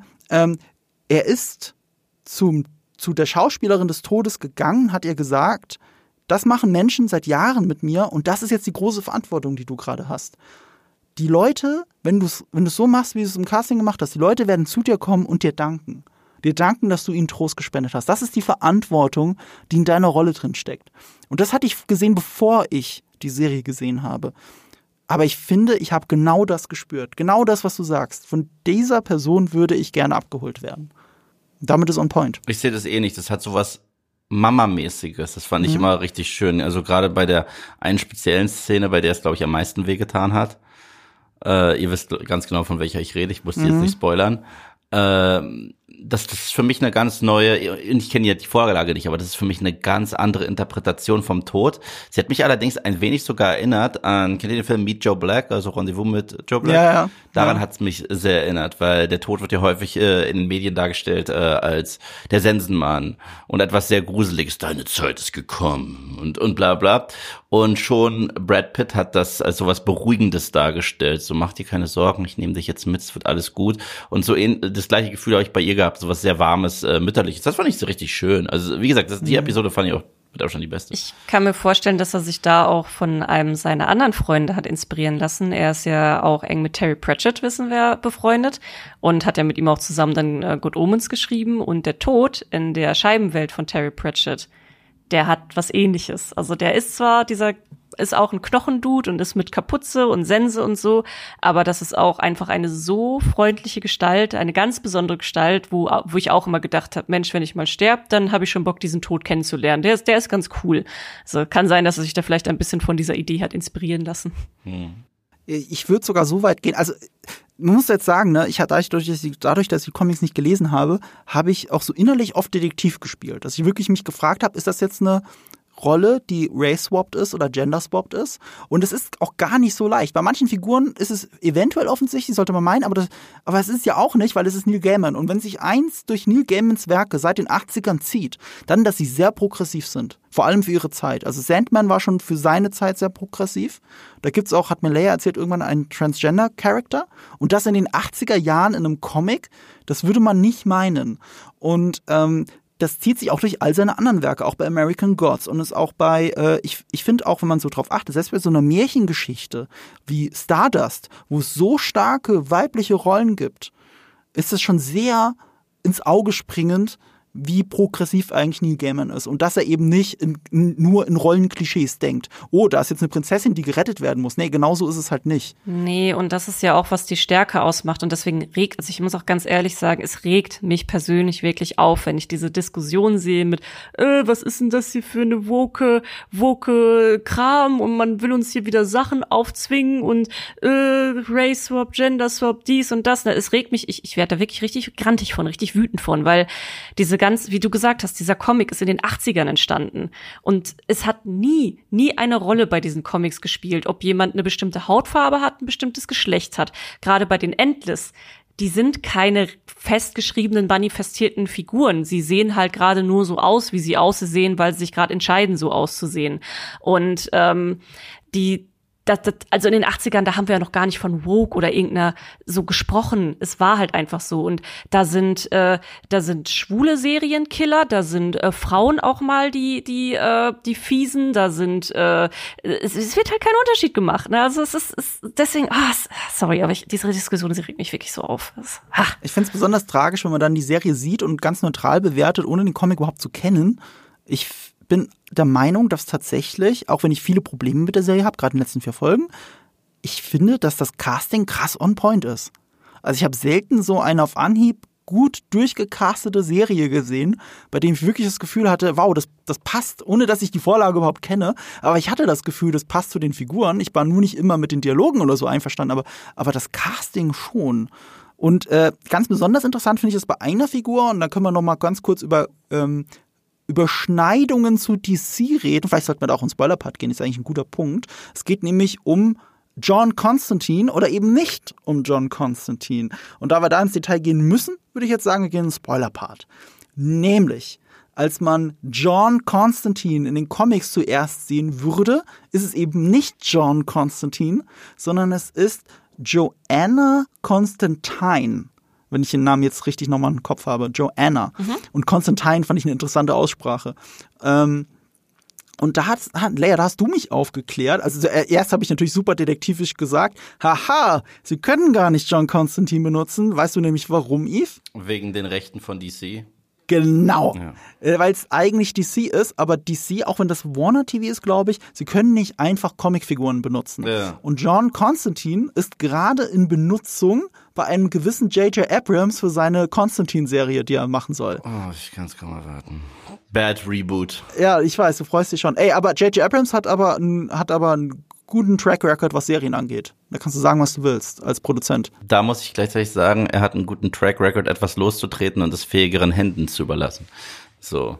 Naja, aber meistens, nee, meistens hat er es gar nicht losgetreten, sondern äh, meistens ist er nur der Produzent mit seiner Firma und er hat schon die richtigen Leute wie Damon Lindelof oder so, genau. die die Serien Wirklichkeit machen und er führt höchstens mal Regie. Ja, er war ja, er war ja Showrunner bei, bei, bei Lost genau für eine Season und dann und dann haben Damon Lindelof und Carlton Hughes übernommen. Ich glaube, er war gar nicht Showrunner. Doch, er war er war er war mit Showrunner in Season 1 und dann aber ah aber er hat irgendwie in der Hälfte der, der ersten Season schon gesagt, bin ich nicht mehr wo er, ja. wo er Showrunner, äh, das gleiche war bei Fringe und es wurde halt immer besser, als die anderen übernommen haben. Fr Fringe wurde besser, als er nicht mehr involviert war. Ja, aber hat trotzdem einen guten Track Record, da kannst du sagen, was du willst. Das ist seine Firma, die es produziert hat. Ja, wenn er rechtzeitig reinhaut und ja, ich, die, ich finde seine Firma ist, für mich ist es so ähnlich, wie man mittlerweile Steven Spielberg äh, nähert, äh, irgendwie andeutet zum Transformer-Franchise. Wenn da steht mhm. eine Steven Spielberg-Produktion, ist es ein fucking Michael Bay-Film. Guck dir das doch mal bitte an.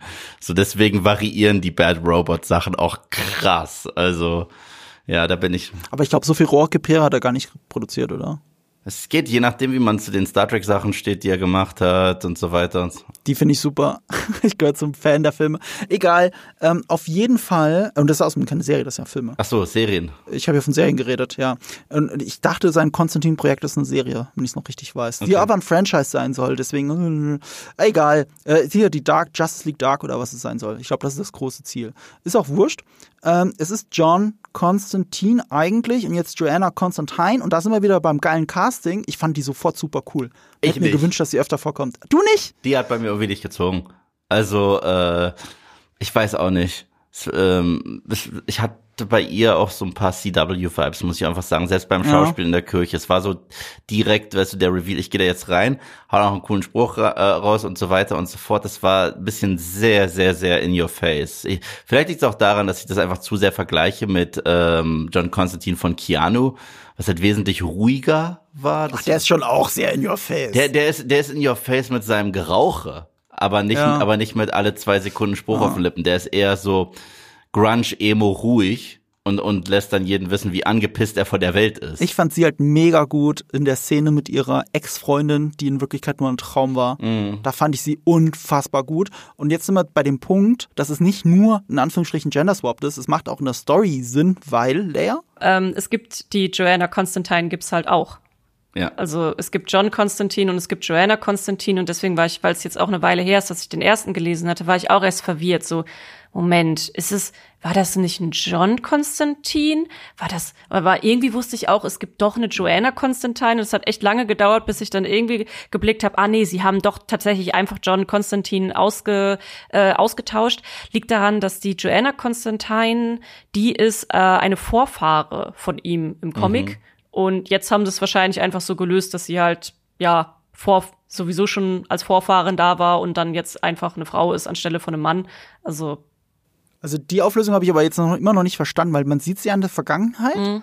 und dann wird sie äh, bezaubert vom Sandman und, äh, und dann war sie ihm wohl eine nützliche Gehilfin und später erkennt sie ihn aber nicht mehr oder es ist wirklich die Nachfahrin, die zufälligerweise ganz genauso aussieht, wie die vorher und auch noch so heißt. Das glaube ich halt nicht. Ich glaube nämlich, dass sie jetzt eine unsterblich in Anführungsstrichen ist. Das ist das einzig Logische für mich noch.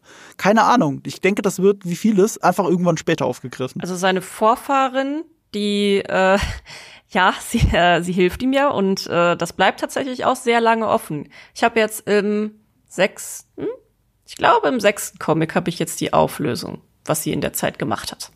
Okay, naja, auf jeden Fall fand ich das ein cooler Swap tatsächlich. Und, ähm, und die rechtlichen Sachen, auch andere Sachen DC, ich weiß gar nicht, wie klar dir das ist, Eve, das spielt im DC-Universum in Wirklichkeit. Also komplett. Also nicht immer John Constantine, sondern äh, ich glaube, es gibt auch Anspielungen zu Batman und Superman und so. Wenn ich es richtig ge gehört habe, ich habe es ja nicht gelesen. Ist auf jeden Fall das gleiche Universum wie von Lock and Key.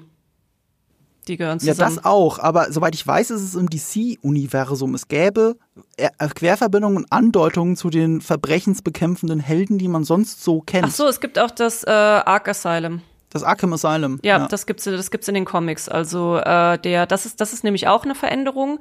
Der, ähm, wir haben ja jetzt so viel schon über die Diner-Folge gesprochen und jetzt können mhm. wir auch tiefer rein.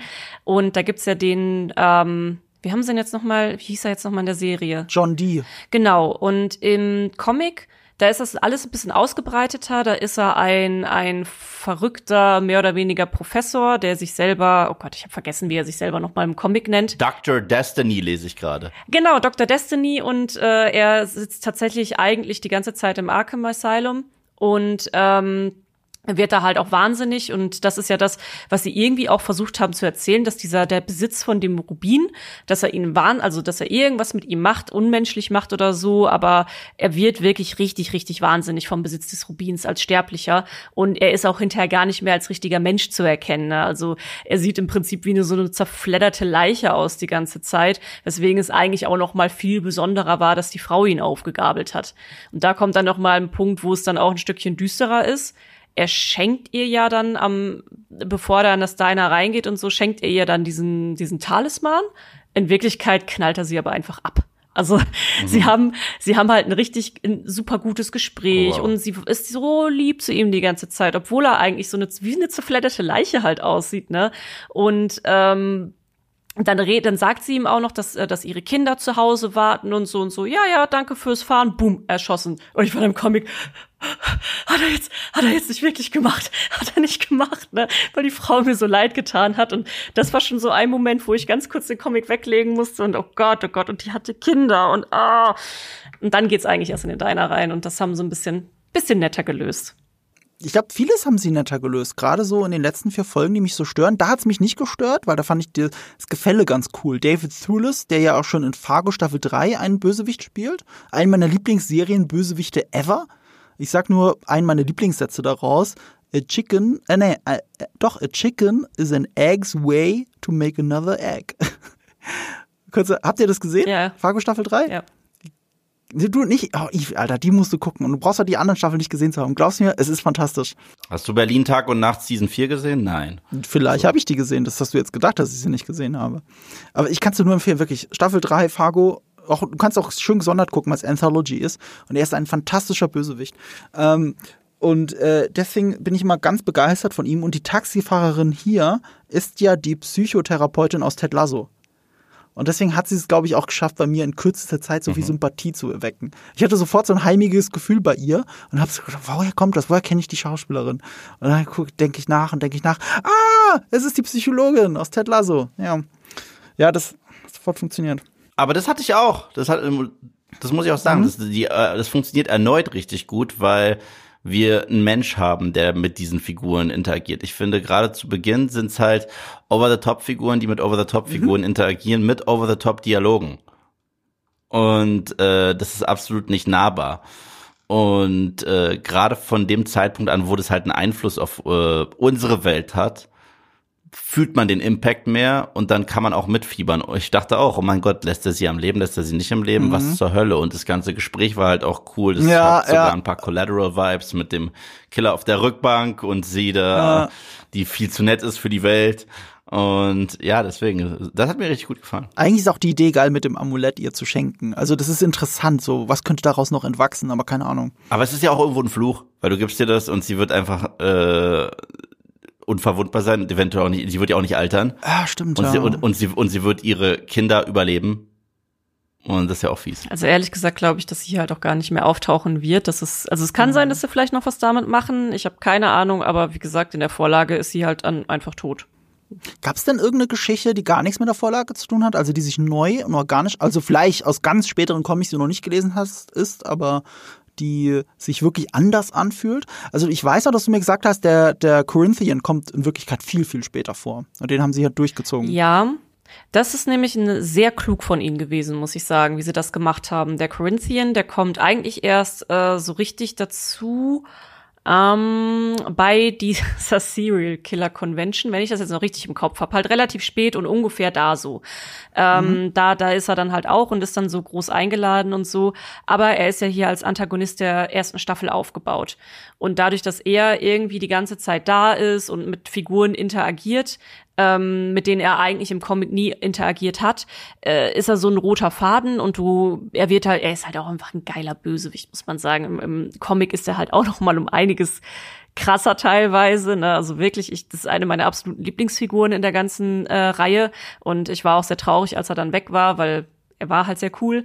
Ähm, aber da, da, das, das braucht halt dann die Serie, um funktionieren zu können, ihn dann quasi als festen Antagonisten. Ich habe da direkt eine Anschlussfrage. Also ist er dann wirklich so wie eine Serie weg, weg? Also kommt er nicht mehr? Ja. Oh, schade, das hat sich ein bisschen so angefühlt, wie er könnte ja wiederkommen. Äh, weil die Träume ja wiederkommen können. Ich hab's ja, ich hab's ja bis äh, noch nicht bis zum ganz zum Schluss gelesen. Also wie gesagt, ich bin bei Band 7. Ähm, bisher ist er nicht wieder aufgetaucht. Ich glaube auch, dass er wirklich wegbleiben wird. Es würde mich wundern, wenn sie ihn wieder zurückholen. Aber mach dir keine Sorgen, nach hinten raus kommen auch noch ganz viele andere fantastische Figuren. Also Aber der war schon ein Highlight. Also Eve, ich glaube bei dir auch, ne? Ja, Boyd Holbrook hat für mich die ersten eher lahmen Episoden echt überbrücken lassen. Ich fand, jedes Mal, wenn er on scene war, hat er einfach die ganze Szenerie verschlungen. Ja, totaler Scene-Stealer. Also es ist echt, wenn er hat's mega gut auch gemacht. Ich war gestern unterwegs und ich glaube, ich habe nur wegen ihm eine Sonnenbrille angehabt. Also tatsächlich, ja. ich habe so gedacht, so, ach, ich sollte wieder mehr Sonnenbrille tragen. Es sieht so cool aus bei ihm. Und ich habe es geliebt, immer sein Grinsen und dieser, du weißt, dass da irgendwelche, Augen, also das finde ich auch nochmal schade, man hat die Augen nicht richtig, richtig gesehen. Aber dass das irgendwas hinter diesen Gläsern ist, das hat es schon so spannend gemacht. Aber das kann der auch. Das hat er auch mhm. bei Logan bewiesen. Da hat er auch fast die ganze Zeit eine Sonnenbrille aufgehabt und ja. ja. Er ist sowohl bedrohlich und ist auch sehr gut im verbalen Sparring. Ich meine, wer ein verbales Sparring aushält mit Hugh Jackmans Wolverine, der hat sich eh schon bewährt. Ich hätte ihn gerne in einer Anti-Held-Rolle. Mm. Der Corinthian war ja auch so, so, so ein bisschen davor, also er, er hat ja so sympathische Züge gehabt, das war ja so schön. Also Gutes und Bösewicht erkennt man daran, dass man trotzdem ein bisschen Sympathie für sie hat, weil sie irgendwie charismatisch sind, so wie ein Lalo Salamanca oder so. Mm. Und, und der hatte das einfach, ne? Wenn er, wenn er gut zu dem Kind war, zu Unity war. Also ich sag mal Kind, ja. war ja kein Kind, aber ich sah wirklich aus wie ein Kind. Also kein Wunder, dass alle gesagt haben, so, also sie behandelt haben wie ein Kind, obwohl sie 21 ist. Es, es hat ja, es hat, es hat ja eigentlich auch einen Grund tatsächlich später im Comic. Das haben, das ist zum Beispiel auch eine Verharmlosung. Also ich liebe übrigens die Folge auch mit der Serial Convention. Ähm, Im Comic auch ein riesiges Highlight für mich. Ich liebe einfach diese Idee, dass da halt so, eine, so ein Serienkiller sich treffen und irgendwie sich wie Konnoisseure und Künstler verstehen und sich über ihre Arbeit gegenseitig austauschen, fand ich wirklich großartig.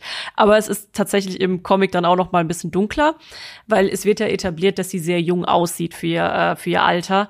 Und der der kleine Junge, ihr Bruder, der ist nicht auf der Convention. Ähm, sie ist halt auf der Convention und dieser Typ, der die Kinder immer umbringt, ähm, also der Kinderkiller, der dann auch ihren Bruder irgendwie verschleppen will, der verschleppt eigentlich sie, weil er ist dann so nach dem Motto, ja, okay, sie ist, äh, sie, sie ist zwar äh, erwachsen, aber sieht jung genug für mich aus und dann versucht er auch, sie zu vergewaltigen und entkommt dann und so. Also das haben sie, also ich, ich bin mir auch nicht sicher, ob sie nur ob er damals wirklich das nur so geschrieben hat, dass sie so jung aussieht, um das dann mit ihm machen zu können. Also das äh, weiß ich nicht ganz genau. Aber ja. Aber das ist so ein Punkt, ne? Die Serial, also das meine ich mal mit diesem Potenzial. Die, allein die Idee, eine Serienkiller-Convention, die es Serial Convention heißt, ich hab's geliebt. Die, allein diese Idee liebe ich. Und ein paar der Serienkiller, wie sie besetzt waren, fand ich auch super gleichzeitig war das so für mich so unter dem Potenzial. Also ohne dass ich den Comic kannte, hatte ich gedacht, das Original ist bestimmt viel düsterer. Ich kenne ja ein paar Bilder, das ist richtig unheimlich und das da ist nicht unheimlich.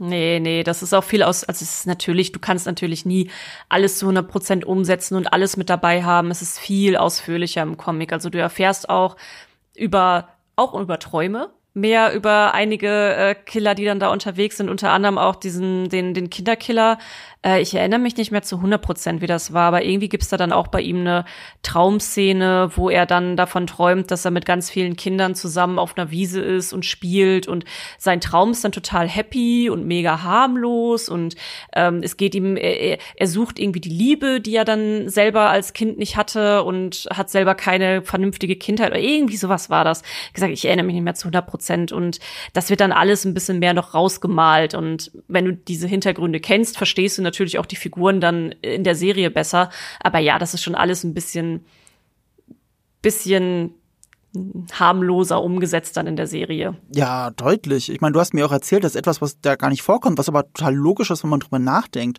Die Frau, die im Koma ist, die wird ja schwanger. Mhm. Und Unity ist die Nachfahrin davon. Mhm. Und haben wir uns, also die Serie stellt nie die Frage, warum ist sie überhaupt schwanger? Also warum hat sie ein Kind gekriegt? Und wie war die Antwort darauf, Lea? Es wird ganz klar im Comic gesagt, dass sie vergewaltigt wurde. Als sie im Koma lag. Ja. Also dieser äh, wie in Kill Bill. Ja. ja, also bei bei Desire ist es ja schon so, Desire kommt ja zum Schluss noch mal und es wird ja klar, dass er irgendwie was damit zu tun hat. Ähm, das ist auch im Comic so. Ähm, da wird aber halt nie richtig aufgelöst, wie äh, Desire das jetzt halt gemacht haben soll oder so, aber Uni Unity selber äh, oder die die Oma, die erzählt halt selber äh, Unity Kindheit, dass sie halt vergewaltigt mhm. wurde und daraus halt ein Kind entstanden ist. Und, und das finde ich halt eine viel interessantere Geschichte, weil das, weil das ist nicht so Märchen, das hat mich richtig gestört. Also alles mit Unity und der Oma und die sitzen da und irgendwie ist alles heile Welt. Unity geht in dieses Airbnb, das eh total komisch ist wie aus dem Tim Burton Film, aber es ist heile Welt und Tim Burton hätte nicht diese heile Welt. Das fühlt sich immer für mich komisch an. Ich sehe diese ganzen Figuren, diesem Airbnb, leben und ich denke erst, wow, das könnte ja spannend sein. Und dann ist es aber nicht spannend. Das sind alle beste Freunde, helfen sich gegenseitig mit diesem Flyer austragen und es ist die ganze Zeit heile Welt. Und du hast es, glaube ich, gerade so entlarven gesagt, Lea. Ähm, ja gut, das ist ja eine Serie. Ich meine, äh, haben sie halt runtergefahren, weil Netflix, weil Serie. Und da denke ich mir aber, erstens, ich habe meine Altersverifikation bei den meisten Folgen eingeben müssen. Die sind ja auch an vielen Stellen ziemlich brutal. Also das ist ab 18, was ich da sehe. Du kannst da viel machen. Und es ist Netflix. Die haben viele Serien, die mit sexuellem Missbrauch zu tun haben, mit Gewalt zu tun haben, die wirklich tragisch sind, ohne eine Ironieebene. Und ich hatte nicht den Eindruck, dass dieses Potenzial, das man auf Netflix eigentlich hat, diese Serie auch wirklich komplett ausgeschöpft hat. Man muss dazu sagen, das ist keine reine Netflix-Serie. Natürlich ist das ein Netflix Original und so weiter, aber sie ist eine Produktion von Warner TV. Also zufälligerweise mehr oder weniger die Leute, die auch äh, CW produzieren. Genau das, was Yves gesagt hat. Und ich finde, das spürt man immer so ein bisschen auch. Manchmal sogar äh, an den Effekten. Das muss ich leider sagen. Ähm, weil die reichen halt bis detailliert, fantasievoll und, uh, das passt jetzt sehr in diese Welt rein, bis, ja, okay, wir machen irgendwas echt lebloses, uninteressantes im Hintergrund und machen das sehr offensichtlich. Und äh, das, das war für mich halt wieder diese, dieser inszenatorische, na, diese inszenatorische Achterbahnfahrt. Mhm. Zum Beispiel, ich fand das wahnsinnig cool, als wir da in die Hölle ja, äh, ja. abgestiegen sind und da auch hier Brienne of Tarth ja, sehen als äh, Lucifer, hat mega Spaß gemacht. Und so 20 Minuten später war das einfach so ein roher Hintergrund, wo man gesagt hat, ja, okay, fuck it, ihr hattet eure tolle Höllenszene und jetzt achtet eh niemand mehr drauf. Ich sage ja auch, ich achte drauf. Und ich fand das cool, wie detailliert das war. Was ich tatsächlich ein bisschen schade finde, dass sie das nicht aus dem Comic übernommen haben, ist eigentlich, ähm, also jetzt nicht das, sondern aber eigentlich macht er das, dieses Duell, dieses Traumduell mehr oder weniger mit ihr, dieses Spiel mit Lucienne, macht er mit dem Dämon, der auch die Maske tatsächlich gestohlen hat, ne? Ähm, mhm. das, ich finde das cool, dass sie das dann auf Lucienne umge umgewandelt haben, weil wenn du halt schon Brienne of Tarth da hast als Lucienne, dann willst du sie natürlich auch optimal einsetzen und viel mehr in den Vordergrund auch schon in der ersten Staffel packen. Und sie hat mir auch unglaublich gut als Teufel gefallen, muss ich sagen. Ich fand sie auch cool, ich fand sie wirklich cool. Großartig. Ähm, aber der äh, kleine Dämon, der setzt die beiden eigentlich in so eine in eine Bar. Also das ist dann erinnert schon ein bisschen an die an die Star Wars Kantine, ne? Ähm, wo dann überall irgendwie die Dämonen sind und äh, da Fettparty machen und alles so ein bisschen verrucht und so. Und ich hatte mich die ganze Zeit schon gefreut, so, oh geil, gleich kommen wir in diese komische Bade rein. Aber das haben sie halt dann gestrichen. Wer, war ihnen vielleicht dann auch zu aufwendig oder so, ich habe keine Ahnung. Ach Gott, die, die ja, hätte ich gern gesehen. Das ist einfach traurig. Die hätte ich gern traurig. gesehen. Ja. ja, das ist schade. Ich finde auch Brienne of Tarth, also Gwendolyn Christie als Lucifer, coole Besetzung. Auch vorher voll in der Diskussion, weil das ist ja auch ein Gender-Swap. Mhm. Und aber mit einem sehr interessanten Hintergrund wieder. Nicht ein rechtlicher, aber ein ähnlicher Hintergrund. Ähm, ich weiß nicht, ob du das wusstest, Yves. Es gibt das schon. Doch, ich kann es mir vorstellen. Ich kann es ja? mir vorstellen, ja, weil, weil zurzeit noch die Serie Lucifer auf Netflix läuft. Ja, nicht nur das. Lucifer ist ein Spin-off von Sandman. Ah, das ist der gleiche ja. Lucifer. Das ist ein Spin-off-Comic gewesen. Das ist eine Comic-Verfilmung, die Serie Lucifer. Ja, das, ja, das, das deswegen. Und, das ist ein DC-Charakter. Das, das ja. weiß ich. ich. Die Serie soll ja auch richtig toll sein. Ja, der hat viele Fans. Ist von dem Macher von äh, Californication. Deswegen kann ich mir das vorstellen. Ich habe es leider noch nicht gesehen, aber ich kenne viele Fans davon. Nicht nur das. Ich kenne sehr viele Fans, die sagen, seitdem es bei Netflix läuft, ist es besser geworden. Ja? Ja, was, was, was häufig eine Seltenheit ist. Also, ja. Es gibt dabei ein berühmtes Beispiel dafür, nämlich Breaking Bad. Ja. Das war ja dasselbe. Zwei ersten zwei Staffeln komplett AMC. Erst ab der dritten Staffel ist Netflix dazugekommen, auch als Geldgeber und als vor allem als Distributionsplattform. Mhm. Und so wurde Breaking Bad immer besser. Auch weil sie mehr Budget mhm. natürlich hatten, dank Netflix. Und das darf man nicht vergessen. Also Netflix verbessert auch, ich meine, es wird immer so viel bei Netflix-Filmen geschimpft, aber was die manchmal aus Serien machen, ist großartig. Hey, eine meiner Lieblingsserien ist auch eine Netflix-Original, deswegen. Welche? Bojack Horseman. Ah, ja, stimmt, natürlich. Oh, so auch fantastisch. Habe ich letztens erst äh, mal mir reingezogen. Ja, darüber haben wir sogar geschrieben, ne? Wir haben, wir haben, wir haben noch relativ viel über Bojack Horseman gesprochen, ja. Ja. Richtig gute Serie. Auch da wieder, wo wir bei Fallhöhe sind. Emotionale Fallhöhe. Das, das geht mir da hier tatsächlich bei Sandman schon in den letzten vier Folgen wirklich auf den Sack. Diese ganze Zeit, wir sind jetzt alle happy und glücklich. Wir haben keine Konflikte miteinander. Es ist ja fast wie in einer, in der Sitcom, wenn teilweise die Figuren in einem Raum stehen und sich dann nur erklären, was gerade passiert ist und sie dann zusammen losziehen, um Flyer zu verteilen oder jemand abzuholen oder so. Also es ist ganz komisches Storytelling in den letzten vier Folgen. Ja, ich meine, so, äh, auch, auch im Comic sind die halt schon enger, aber so ein bisschen anders. Also die sind trotzdem auch so ein bisschen eigenbrötlerig und auch haben auch so, äh, so die, die Zwillinge hattest du ja am Anfang vom, äh, nee, nicht Zwillinge, man weiß ja gar nicht, was sie sind. Man weiß es ja nicht, äh, wie sie zueinander stehen, die beiden Gothic-Mädels da. Ähm, äh, die sind zum Beispiel im, im, in der Graphic Novel sind die auch düsterer und äh, nicht so ein bisschen happy-go-lucky. Das haben sie tatsächlich alles so ein bisschen angepasst.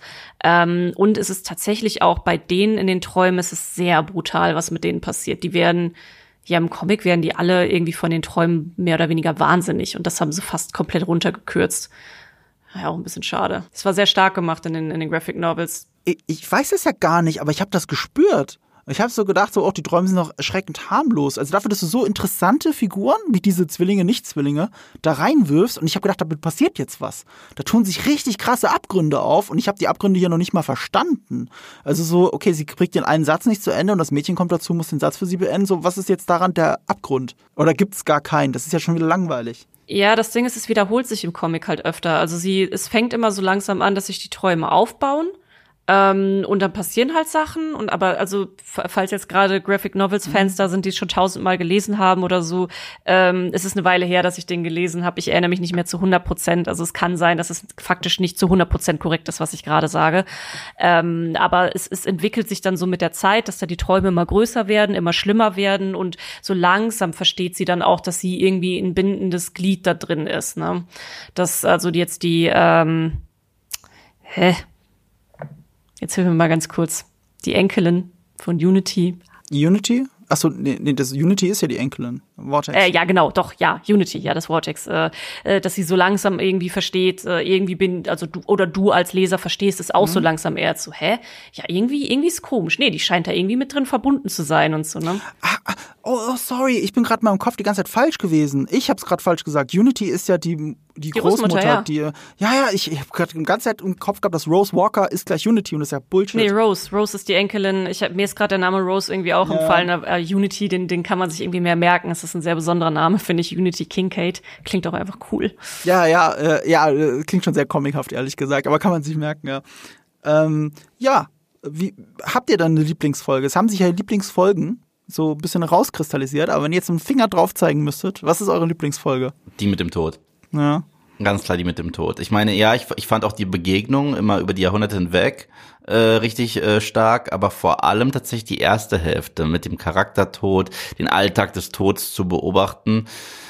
Erneut, äh, man hätte hier auch so ein bisschen noch viel fieser und Exploitation-mäßig sein können, was ich gut fand, dass sie es nicht gemacht haben. Zum Beispiel gerade die Szene, wo sie sich das Baby nimmt dass man nicht noch die schreiende Mutter hört. Das hätte ich jetzt nicht noch mal gebraucht und so weiter. Ich meine, man wusste, wir sind 20 Sekunden davon entfernt. Wo sie noch sagt, komm, wir machen uns einen schönen Tag und so weiter. Was es so viel schlimmer macht. Ähm, und auch generell, wie sie damit umgegangen sind, dass wir Zuschauer manchmal gar nicht wissen, ach so, das ist gerade jemand, der gestorben ist. Zum Beispiel selbst am Ende, als der eine am Park an ihr vorbeigelaufen ist und ihr gesagt hat, es war nicht so offensichtlich, so, da war ein Unfall und bla bla bla und sie, ja, komm mal mit. Ich sag's, oh shit, du bist auch tot. Also, das, das, das war für mich wirklich, wirklich sehr stark. Und auch clever. Wir sehen uns wieder, Franklin. Ja, für mich ist auch die Folge mit dem Tod. Also ähm, das ist auch in der die die der erste Comicband, der endet auch damit mit äh, diesem Ding. Also sie wird da zum ersten Mal vorgestellt. Am Anfang weißt du ja, dass die ähm, dass die Typen eigentlich den Tod fangen wollten und nicht äh, nicht Dream. Und dann kommt der Tod irgendwie gar nicht mehr vor und ganz am Ende hast du halt dann, das ist das, was ich auch meine mit dem Random immer reinschleudern. Ne? Dann kommt auf einmal dieses Kapitel, wo er sich dann mit seiner Schwester unterhält und da lernst du irgendwie auch erst, dass es seine Schwester ist. Ich muss sagen, ich, ich war, in meinem Kopf habe ich die ganze Zeit gedacht, ja, der Tod ist ein Mann und für mich war das damals dann eine Überraschung, dass ich dann gesehen habe, oh, das ist ja, das ist ja eine Frau, ist, ist seine Schwester, mhm. interessant und äh, ist dann auch die ältere Schwester und im Comic ist da eigentlich der Kontrast in der Serie, ist sie wirkt, wie du hast ja schon gesagt, sie wirkt wie eine Mama und äh, er ist relativ jung und in den Comics ist es so, dass er mehr so aussieht wie, keine Ahnung, Mitte 30 ungefähr und sie eher so wie Anfang 20, junger Teenager. Und das war dann noch mal ein extremerer Kontrast, dass sie halt die alte Schwester ist, äh, die ältere Schwester. Ähm, nur noch mal so als kleiner äh, Fakt am Rande. Äh, aber ja, ich fand das auch einfach sehr schön umgesetzt, weil ich wusste, es wird so viel stehen und fallen bei dieser Serie mit der Besetzung vom Tod. Äh, sie spielt mm. auch im, im Laufe, sie spielt so eine wichtige Rolle noch, was, was eben auch den, den emotionalen Draht und so auch das Emotionale von, von Dream und so angeht. Und ich war echt nervös. Und sie haben es aber wirklich so schön umgesetzt. Und tatsächlich, das ist auch die Folge, die fast eins zu eins ist wie im Comic. Also du kannst die, du kannst quasi die äh, Szenen neben die Panels legen, die Dialoge sind fast identisch. Äh, an einigen Te Teilen sind sie identisch und so. Also das ist wirklich fast akkurat aus dem Comic rausgenommen. Es gibt, es geht sogar so weit, dass Neil Gaiman, und das finde ich so interessant als Adaption, also wie Sandman als Adaption funktioniert. Neil Gaiman hat gesagt, eben aus dramaturgischen Gründen mit visuellem Erzählen, all das, was ich gesagt habe, das ist, das ist ja die fünfte Folge die interessanteste. Deswegen müsste mhm. auf dem Papier die fünfte Folge eigentlich meine Lieblingsfolge sein, weil irgendwie bin ich prädestiniert für sowas. Und ähm, er sagt, diese Folge hat fast keinen Satz aus seinem Comic fast keiner der Sätze steht so im Comic, nur, nur zwei, drei, mhm. also ganz wenig. Und umgekehrt, und das ist der schöne Kontrast, die sechste Folge hat fast jeden einzelnen Satz eins zu eins aus dem Comic bis auf zwei oder drei. Und die zwei Folgen folgen so aufeinander und beide sind großartig. Und ich würde auch ganz knapp wie ihr zur sechsten tendieren, aber aus anderen Gründen. Weil hier wirklich durch den Tod als Mentorfigur mhm. ich Sandman endlich nahbarer finde. Genau das. Wollt, da wollte ich gerade was sagen, wollte ich gerade was sagen, was, was, was, was so spannend ist, weil wir sehen ja davor schon mit all diesen übernatürlichen Figuren interagieren und das hat mich absolut kalt gelassen. Und ausgerechnet, dass er seiner Schwester dem Tod bei ihrem Alltag, bei ihrer Arbeit im Grunde genommen zuschaut, äh, ihn so vermenschlicht, mhm. fand ich unfassbar stark. Und da ich meine, er hat ja generell, äh, ich finde, seine Dialoge sind recht undankbar. Viele seiner Dialoge sind, ich brauche das, ich muss das, das hatte ich mal, das werde ich wieder haben und so weiter und so fort.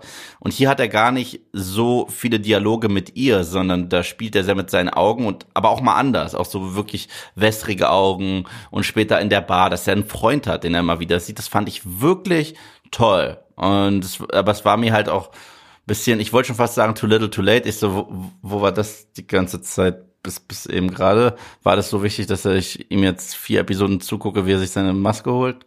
Ist tatsächlich aber auch in der, im Comic so. Er ist die ganze Zeit so eine undurchsichtige Figur, kein emotionaler Ankerpunkt. Er ist halt irgendwie interessant. Du denkst so, okay, was ist das jetzt ein Typ und Dream und Morpheus und hm. Mhm. Und er erlebt natürlich interessante Sachen und die Leute um ihn herum sind interessant. Und deswegen ist die Schwester auch so wichtig, weil sie wirklich, er, sie ist, sie, die beiden, würde ich sagen, auch nach dem sechsten, siebten Band oder so, ohne jetzt irgendwie zu spoilern, die beiden lieben sich wirklich. Ne? Also die beiden mhm. haben sich lieb in diesem ganzen, also ihr könnt euch ja auch noch drauf freuen. Also ich weiß dir, ist die Serie ein bisschen egal, Eve, aber wenn man erstmal alle Geschwister, die ganze Bande kennengelernt hat, es ist so ein, es ist so ein seltsamer Haufen, der da zusammenkommt. Und die beiden sind da irgendwie dazwischen so ein richtig, richtig cooles Gespann.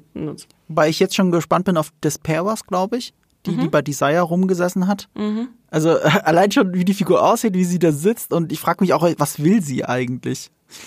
Weißt du, woran die mich erinnert hat? Ich meine, sie hieß auch noch Despair äh, äh, und, und war die ganze Zeit so. Ich muss dann an den, den Disney Pixar Film Inside Out denken. Kennt ihr? Ja, ja, ja, ja, genau, stimmt. Guter Vergleich.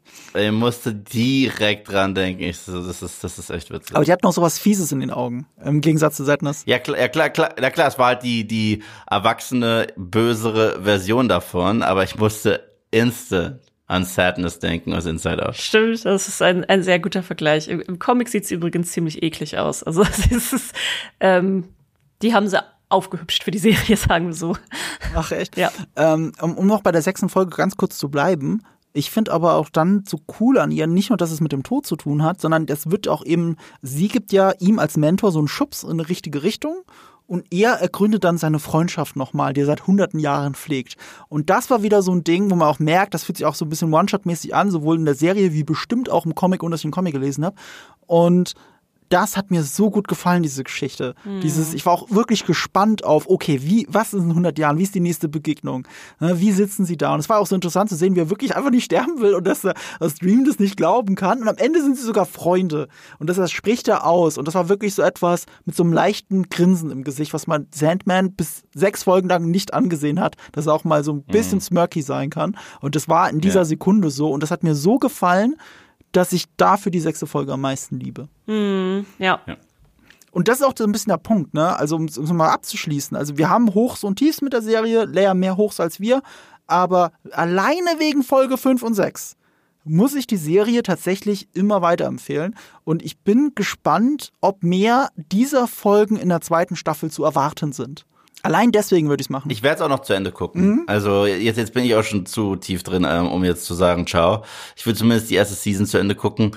Mal schauen, wie es dann mit Season 2 äh, ausschaut. Kommt ganz drauf an, wie sehr mir das äh, Finale gefällt oder was es mir gibt. Aber ja, ich bin auch dankbar für die zwei Folgen. Ich kann dir sagen, das Finale gefällt mir gar nicht. Okay, wow. Und ich fand Lucifer total cool in dieser Folge, die sie hatte. Und komischerweise mutiert sie im Finale, in der letzten Folge, du, du machst dir Spoiler nichts aus, mutiert Nö. sie zum 0815 Bösewicht, der quasi aus dem ausgehöhlten Vulkan heraus einfach lacht, weil er jetzt James Bond umbringen will. So wirkt das Toll. für mich, das Ende. Und ich war so richtig abgefuckt davon und habe gedacht, jetzt habt ihr mir gerade Lucifer kaputt gemacht. Ich fand die gerade so cool noch und jetzt bin ich mir nicht sicher, was ich davon halten soll und ich hoffe nur einfach, dass sie das auch sehen, was funktioniert hat und was nicht funktioniert hat und dass sie das ein bisschen in eine richtige Richtung schubsen für die zweite Staffel. Das ist meine, meine einzige Hoffnung. Keine Sorge, die Vorlage hat auch noch für Lucifer genug coole Momente, wo ja, sie dann okay. auch noch mal, wo sie auch noch mal strahlen kann. Ich muss sagen, ich ähm, ich war auch erst, dass ich vom Ende so ein bisschen enttäuscht war. Es war so ein bisschen gerusht und wir haben es ja auch schon gesagt, ne, es ist ein bisschen happy-go-lucky gemacht, ne? Also es mhm. ist das das das ist eben wie gesagt in den Comics nicht so und ich habe mich aber mittlerweile damit versöhnt. Nicht, weil ich jetzt das krasseste Fangirl aller Zeiten bin oder so, sondern ich habe mir noch mal sehr viel Gedanken dazu gemacht über die Serie, jetzt auch noch mal über das Ende und wie das Ende gewirkt hat und warum es so gewirkt hat und ich habe dann auch übers Träumen nachgedacht und äh, ich äh, bin die letzten Monate bin ich auch sehr, sehr, sehr fies von Albträumen geplagt gewesen, ähm, äh, die, die nicht schön waren, äh, die an die mir auch an mir genagt haben, als ich aufgewacht bin noch. Und ähm, wir haben so eine komische Zeit jetzt gerade, ne? Also wir haben zweieinhalb Jahre Pandemie, ein Krieg nebenan, Wirtschaftskrise, alles irgendwie gerade schwierig, alles irgendwie düster. Und die Serie hat ihre düsteren Momente und ich bin ein riesiger Fan von Düsternis, von Melancholie und äh, sonst würde ich auch Bojack Horseman nicht lieben können. Und als dann aber diese Serie irgendwie mehr auf einer positiven Note geendet ist, habe ich mich dann einfach mit dem Gedanken versöhnt, dass es vielleicht auch was ist, was wir gerade alle ein Stückchen brauchen. Na, also, dass es auch wahrscheinlich jetzt für die Gesellschaft tatsächlich eine sehr gute Wahl ist, doch ein bisschen Märchen reinzubringen und mit dem Gedanken habe ich mich dann versöhnt, mich auch mit dem Ende angefreundet und äh, finde es eigentlich ganz schön, dass es jetzt eher in eine Richtung süßer Traum gegangen ist, weil Albträume habe ich jetzt tatsächlich in den letzten Monaten schon genug gehabt und gesehen. Ja, das, das ich, da da, da habe ich mir letztens wieder einen Blockbuster vom letzten Jahr angeguckt, der mir das gegeben hat, der mich kurz zwei Stunden wirklich rausgeholt hat und mir sowas Versöhnliches und Schönes gegeben hat. Das war tatsächlich der, ein Film, den wir auch in diesem Podcast besprochen haben. Das war Ghostbusters Afterlife. Oh ja, ja der, oh, ja der ist auch so herzlich. Ich habe das mal wieder gebraucht. ja. ja. Aber äh, ich höre doch raus, wir gucken alle auch die zweite Staffel Sandman, ne? Sicher. Das höre ich doch jetzt sehr raus. Klar. Also Eve atmet schwer, ja. aber ja. Ne? Ja, wir gucken es. Also dann würde ich doch jetzt einfach mal vorschlagen, wenn es denn die Möglichkeit dazu geben sollte, reden wir bei der zweiten Staffel auch nochmal drüber. Ja. Auf jeden Fall. Okay, in der Konstellation. Bis dahin habe ich hoffentlich die Comics endlich nachgeholt. Dann habe ich auch den zehnten ja. gelesen. Soweit bin ich nicht mehr entfernt. Es dauert jetzt nicht mehr lange. Hm. Dann weißt du Bescheid. Ähm, aber Lea, ich habe gehört, wir hören dich demnächst hier wieder. Bei was denn? Stimmt, ich bin ja nochmal eingeladen. Und zwar äh, da, wo Eve nicht sein kann, weil er immer noch Better Call Saul nicht gesehen hat. Ähm, es kommt das große Finale von Better Call Saul und ich bin schon seit Ewigkeiten nicht mehr so nervös gewesen wegen einer Serie und wie sie endet. Und jetzt bald ist es zu Ende. Ich habe schon ein bisschen Angst vor dem Moment. Ich freue mich aber auch tierisch drauf und ich bin sehr happy, dass du mich tatsächlich eingeladen hast für das, für das Finale. Also, ja, wir werden über das Finale zu zweit nochmal sprechen. Ich bin auch tierisch aufgeregt und tierisch gespannt äh, auf das Finale, aber auch auf unser Gespräch dann dazu, das bestimmt eine epische Folgenanalyse sein wird. Ja, mal gucken, vielleicht sitzen wir dann fünf Stunden im Podcast. Wir hatten ja auch am Anfang von diesem Podcast im Vorgespräch gesagt, ah, Sandman, das äh, machen, frühstücken wir in äh, einer Stunde ab und jetzt gucke ich auf die Zeit und wir liegen bei ja. fast anderthalb. Also gab doch ein bisschen mehr zu reden. Allerdings. Ähm, wo kann man dich denn noch hören? Weil da gibt's ja auch was Neues zu berichten, um es nochmal der Vollständigkeit halber zu erwähnen. Es gibt auch den Meine MMO-Podcast. Äh, ich bin nach wie vor die Chefredakteurin von Meine MMO und äh, also eine Gaming-Webseite. Und wir haben einen Podcast, aber den strukturieren wir gerade komplett um. Ähm, es gibt aber viele, viele Folgen schon, die ihr euch anhören kann, könnt. Ich freue mich natürlich, wenn ihr einfach mal reinhört. Äh, wir haben ihn aber tatsächlich im Moment komplett zerstört. Nicht auf Eis gelegt. Wir gestalten ihn komplett neu um, weil wir mhm. davon träumen, dass er anders laufen wird.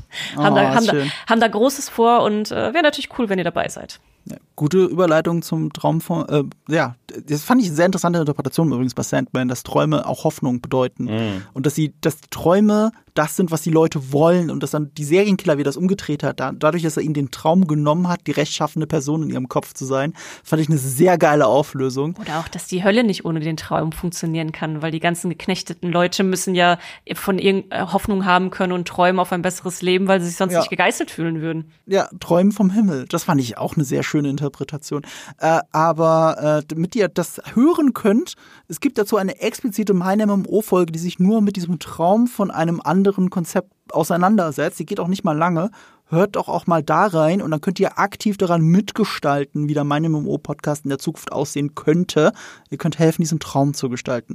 Yves, wir haben ja auch einen Traum nämlich was mhm. wir nächste Woche besprechen, wenn nichts anderes dazwischen kommt. Aber ich glaube, wir können es festnageln, dass wir es gucken und besprechen werden, oder? Ja, um einen äh, sehr beliebten Jäger zu zitieren.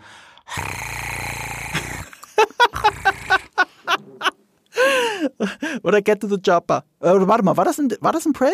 Äh, ein Predator? Natürlich war es ein Predator. Get to the Chopper. Da war unter anderem auch, if it bleeds, we can kill it. Ja, also reden wir über Prey. Dann Finally. Das haben wir ja schon ein bisschen, also er läuft ja schon längst. Ich habe ihn noch nicht gesehen, du natürlich schon. Ja, Video ist auch online. Anzeige ist raus. Ja, dann kommt unsere Preview, nennen wir es. Oh, aber die hatte ich doch schon. Nee, aber das ist ein Review, das ist ein anderes Wortspiel. Nein, nein, nein, nein, nein, nein, so haben wir, so haben wir unser Event gemacht. Ja, ich weiß, aber das war ja eine Preview. Eine Preview, die er dann Preview genannt hat. Genau. Und wir machen eine Review, die wir Preview nennen, auch wenn es der gleiche Name ist, hat eine unterschiedliche Bedeutung. Oh. Unsere Preview zu Predator. nicht, äh, nee, zu Prey. Prey. Ach, egal. Ich, ich finde es großartig. Ich bin gespannt. Ich habe ihn noch nicht gesehen. Wir spoilern, also du sagst auch nicht, wie du ihn findest. Das muss ich ja aufheben für einen Podcast. Wenn ihr das nicht verpassen wollt, sowohl bei meinem MMO, als auch bei Nerd und Kultur, als auch bei Eve auf Moviepilot oder bei mir auf Nerdkultur, abonniert uns, bewertet uns, helft uns damit. Und äh, vielen Dank, dass du da warst, Lea. Danke für die Einladung. Immer wieder gerne. Ich bin so froh, dass du wieder da bist, Eve. Ach, ich bin auch echt glücklich, endlich wieder hier zu sein. Es hat sich so falsch angefühlt. Und jetzt sage ich zu euch allen da draußen einfach das, was auch der Sandman sagen würde. Sleep well.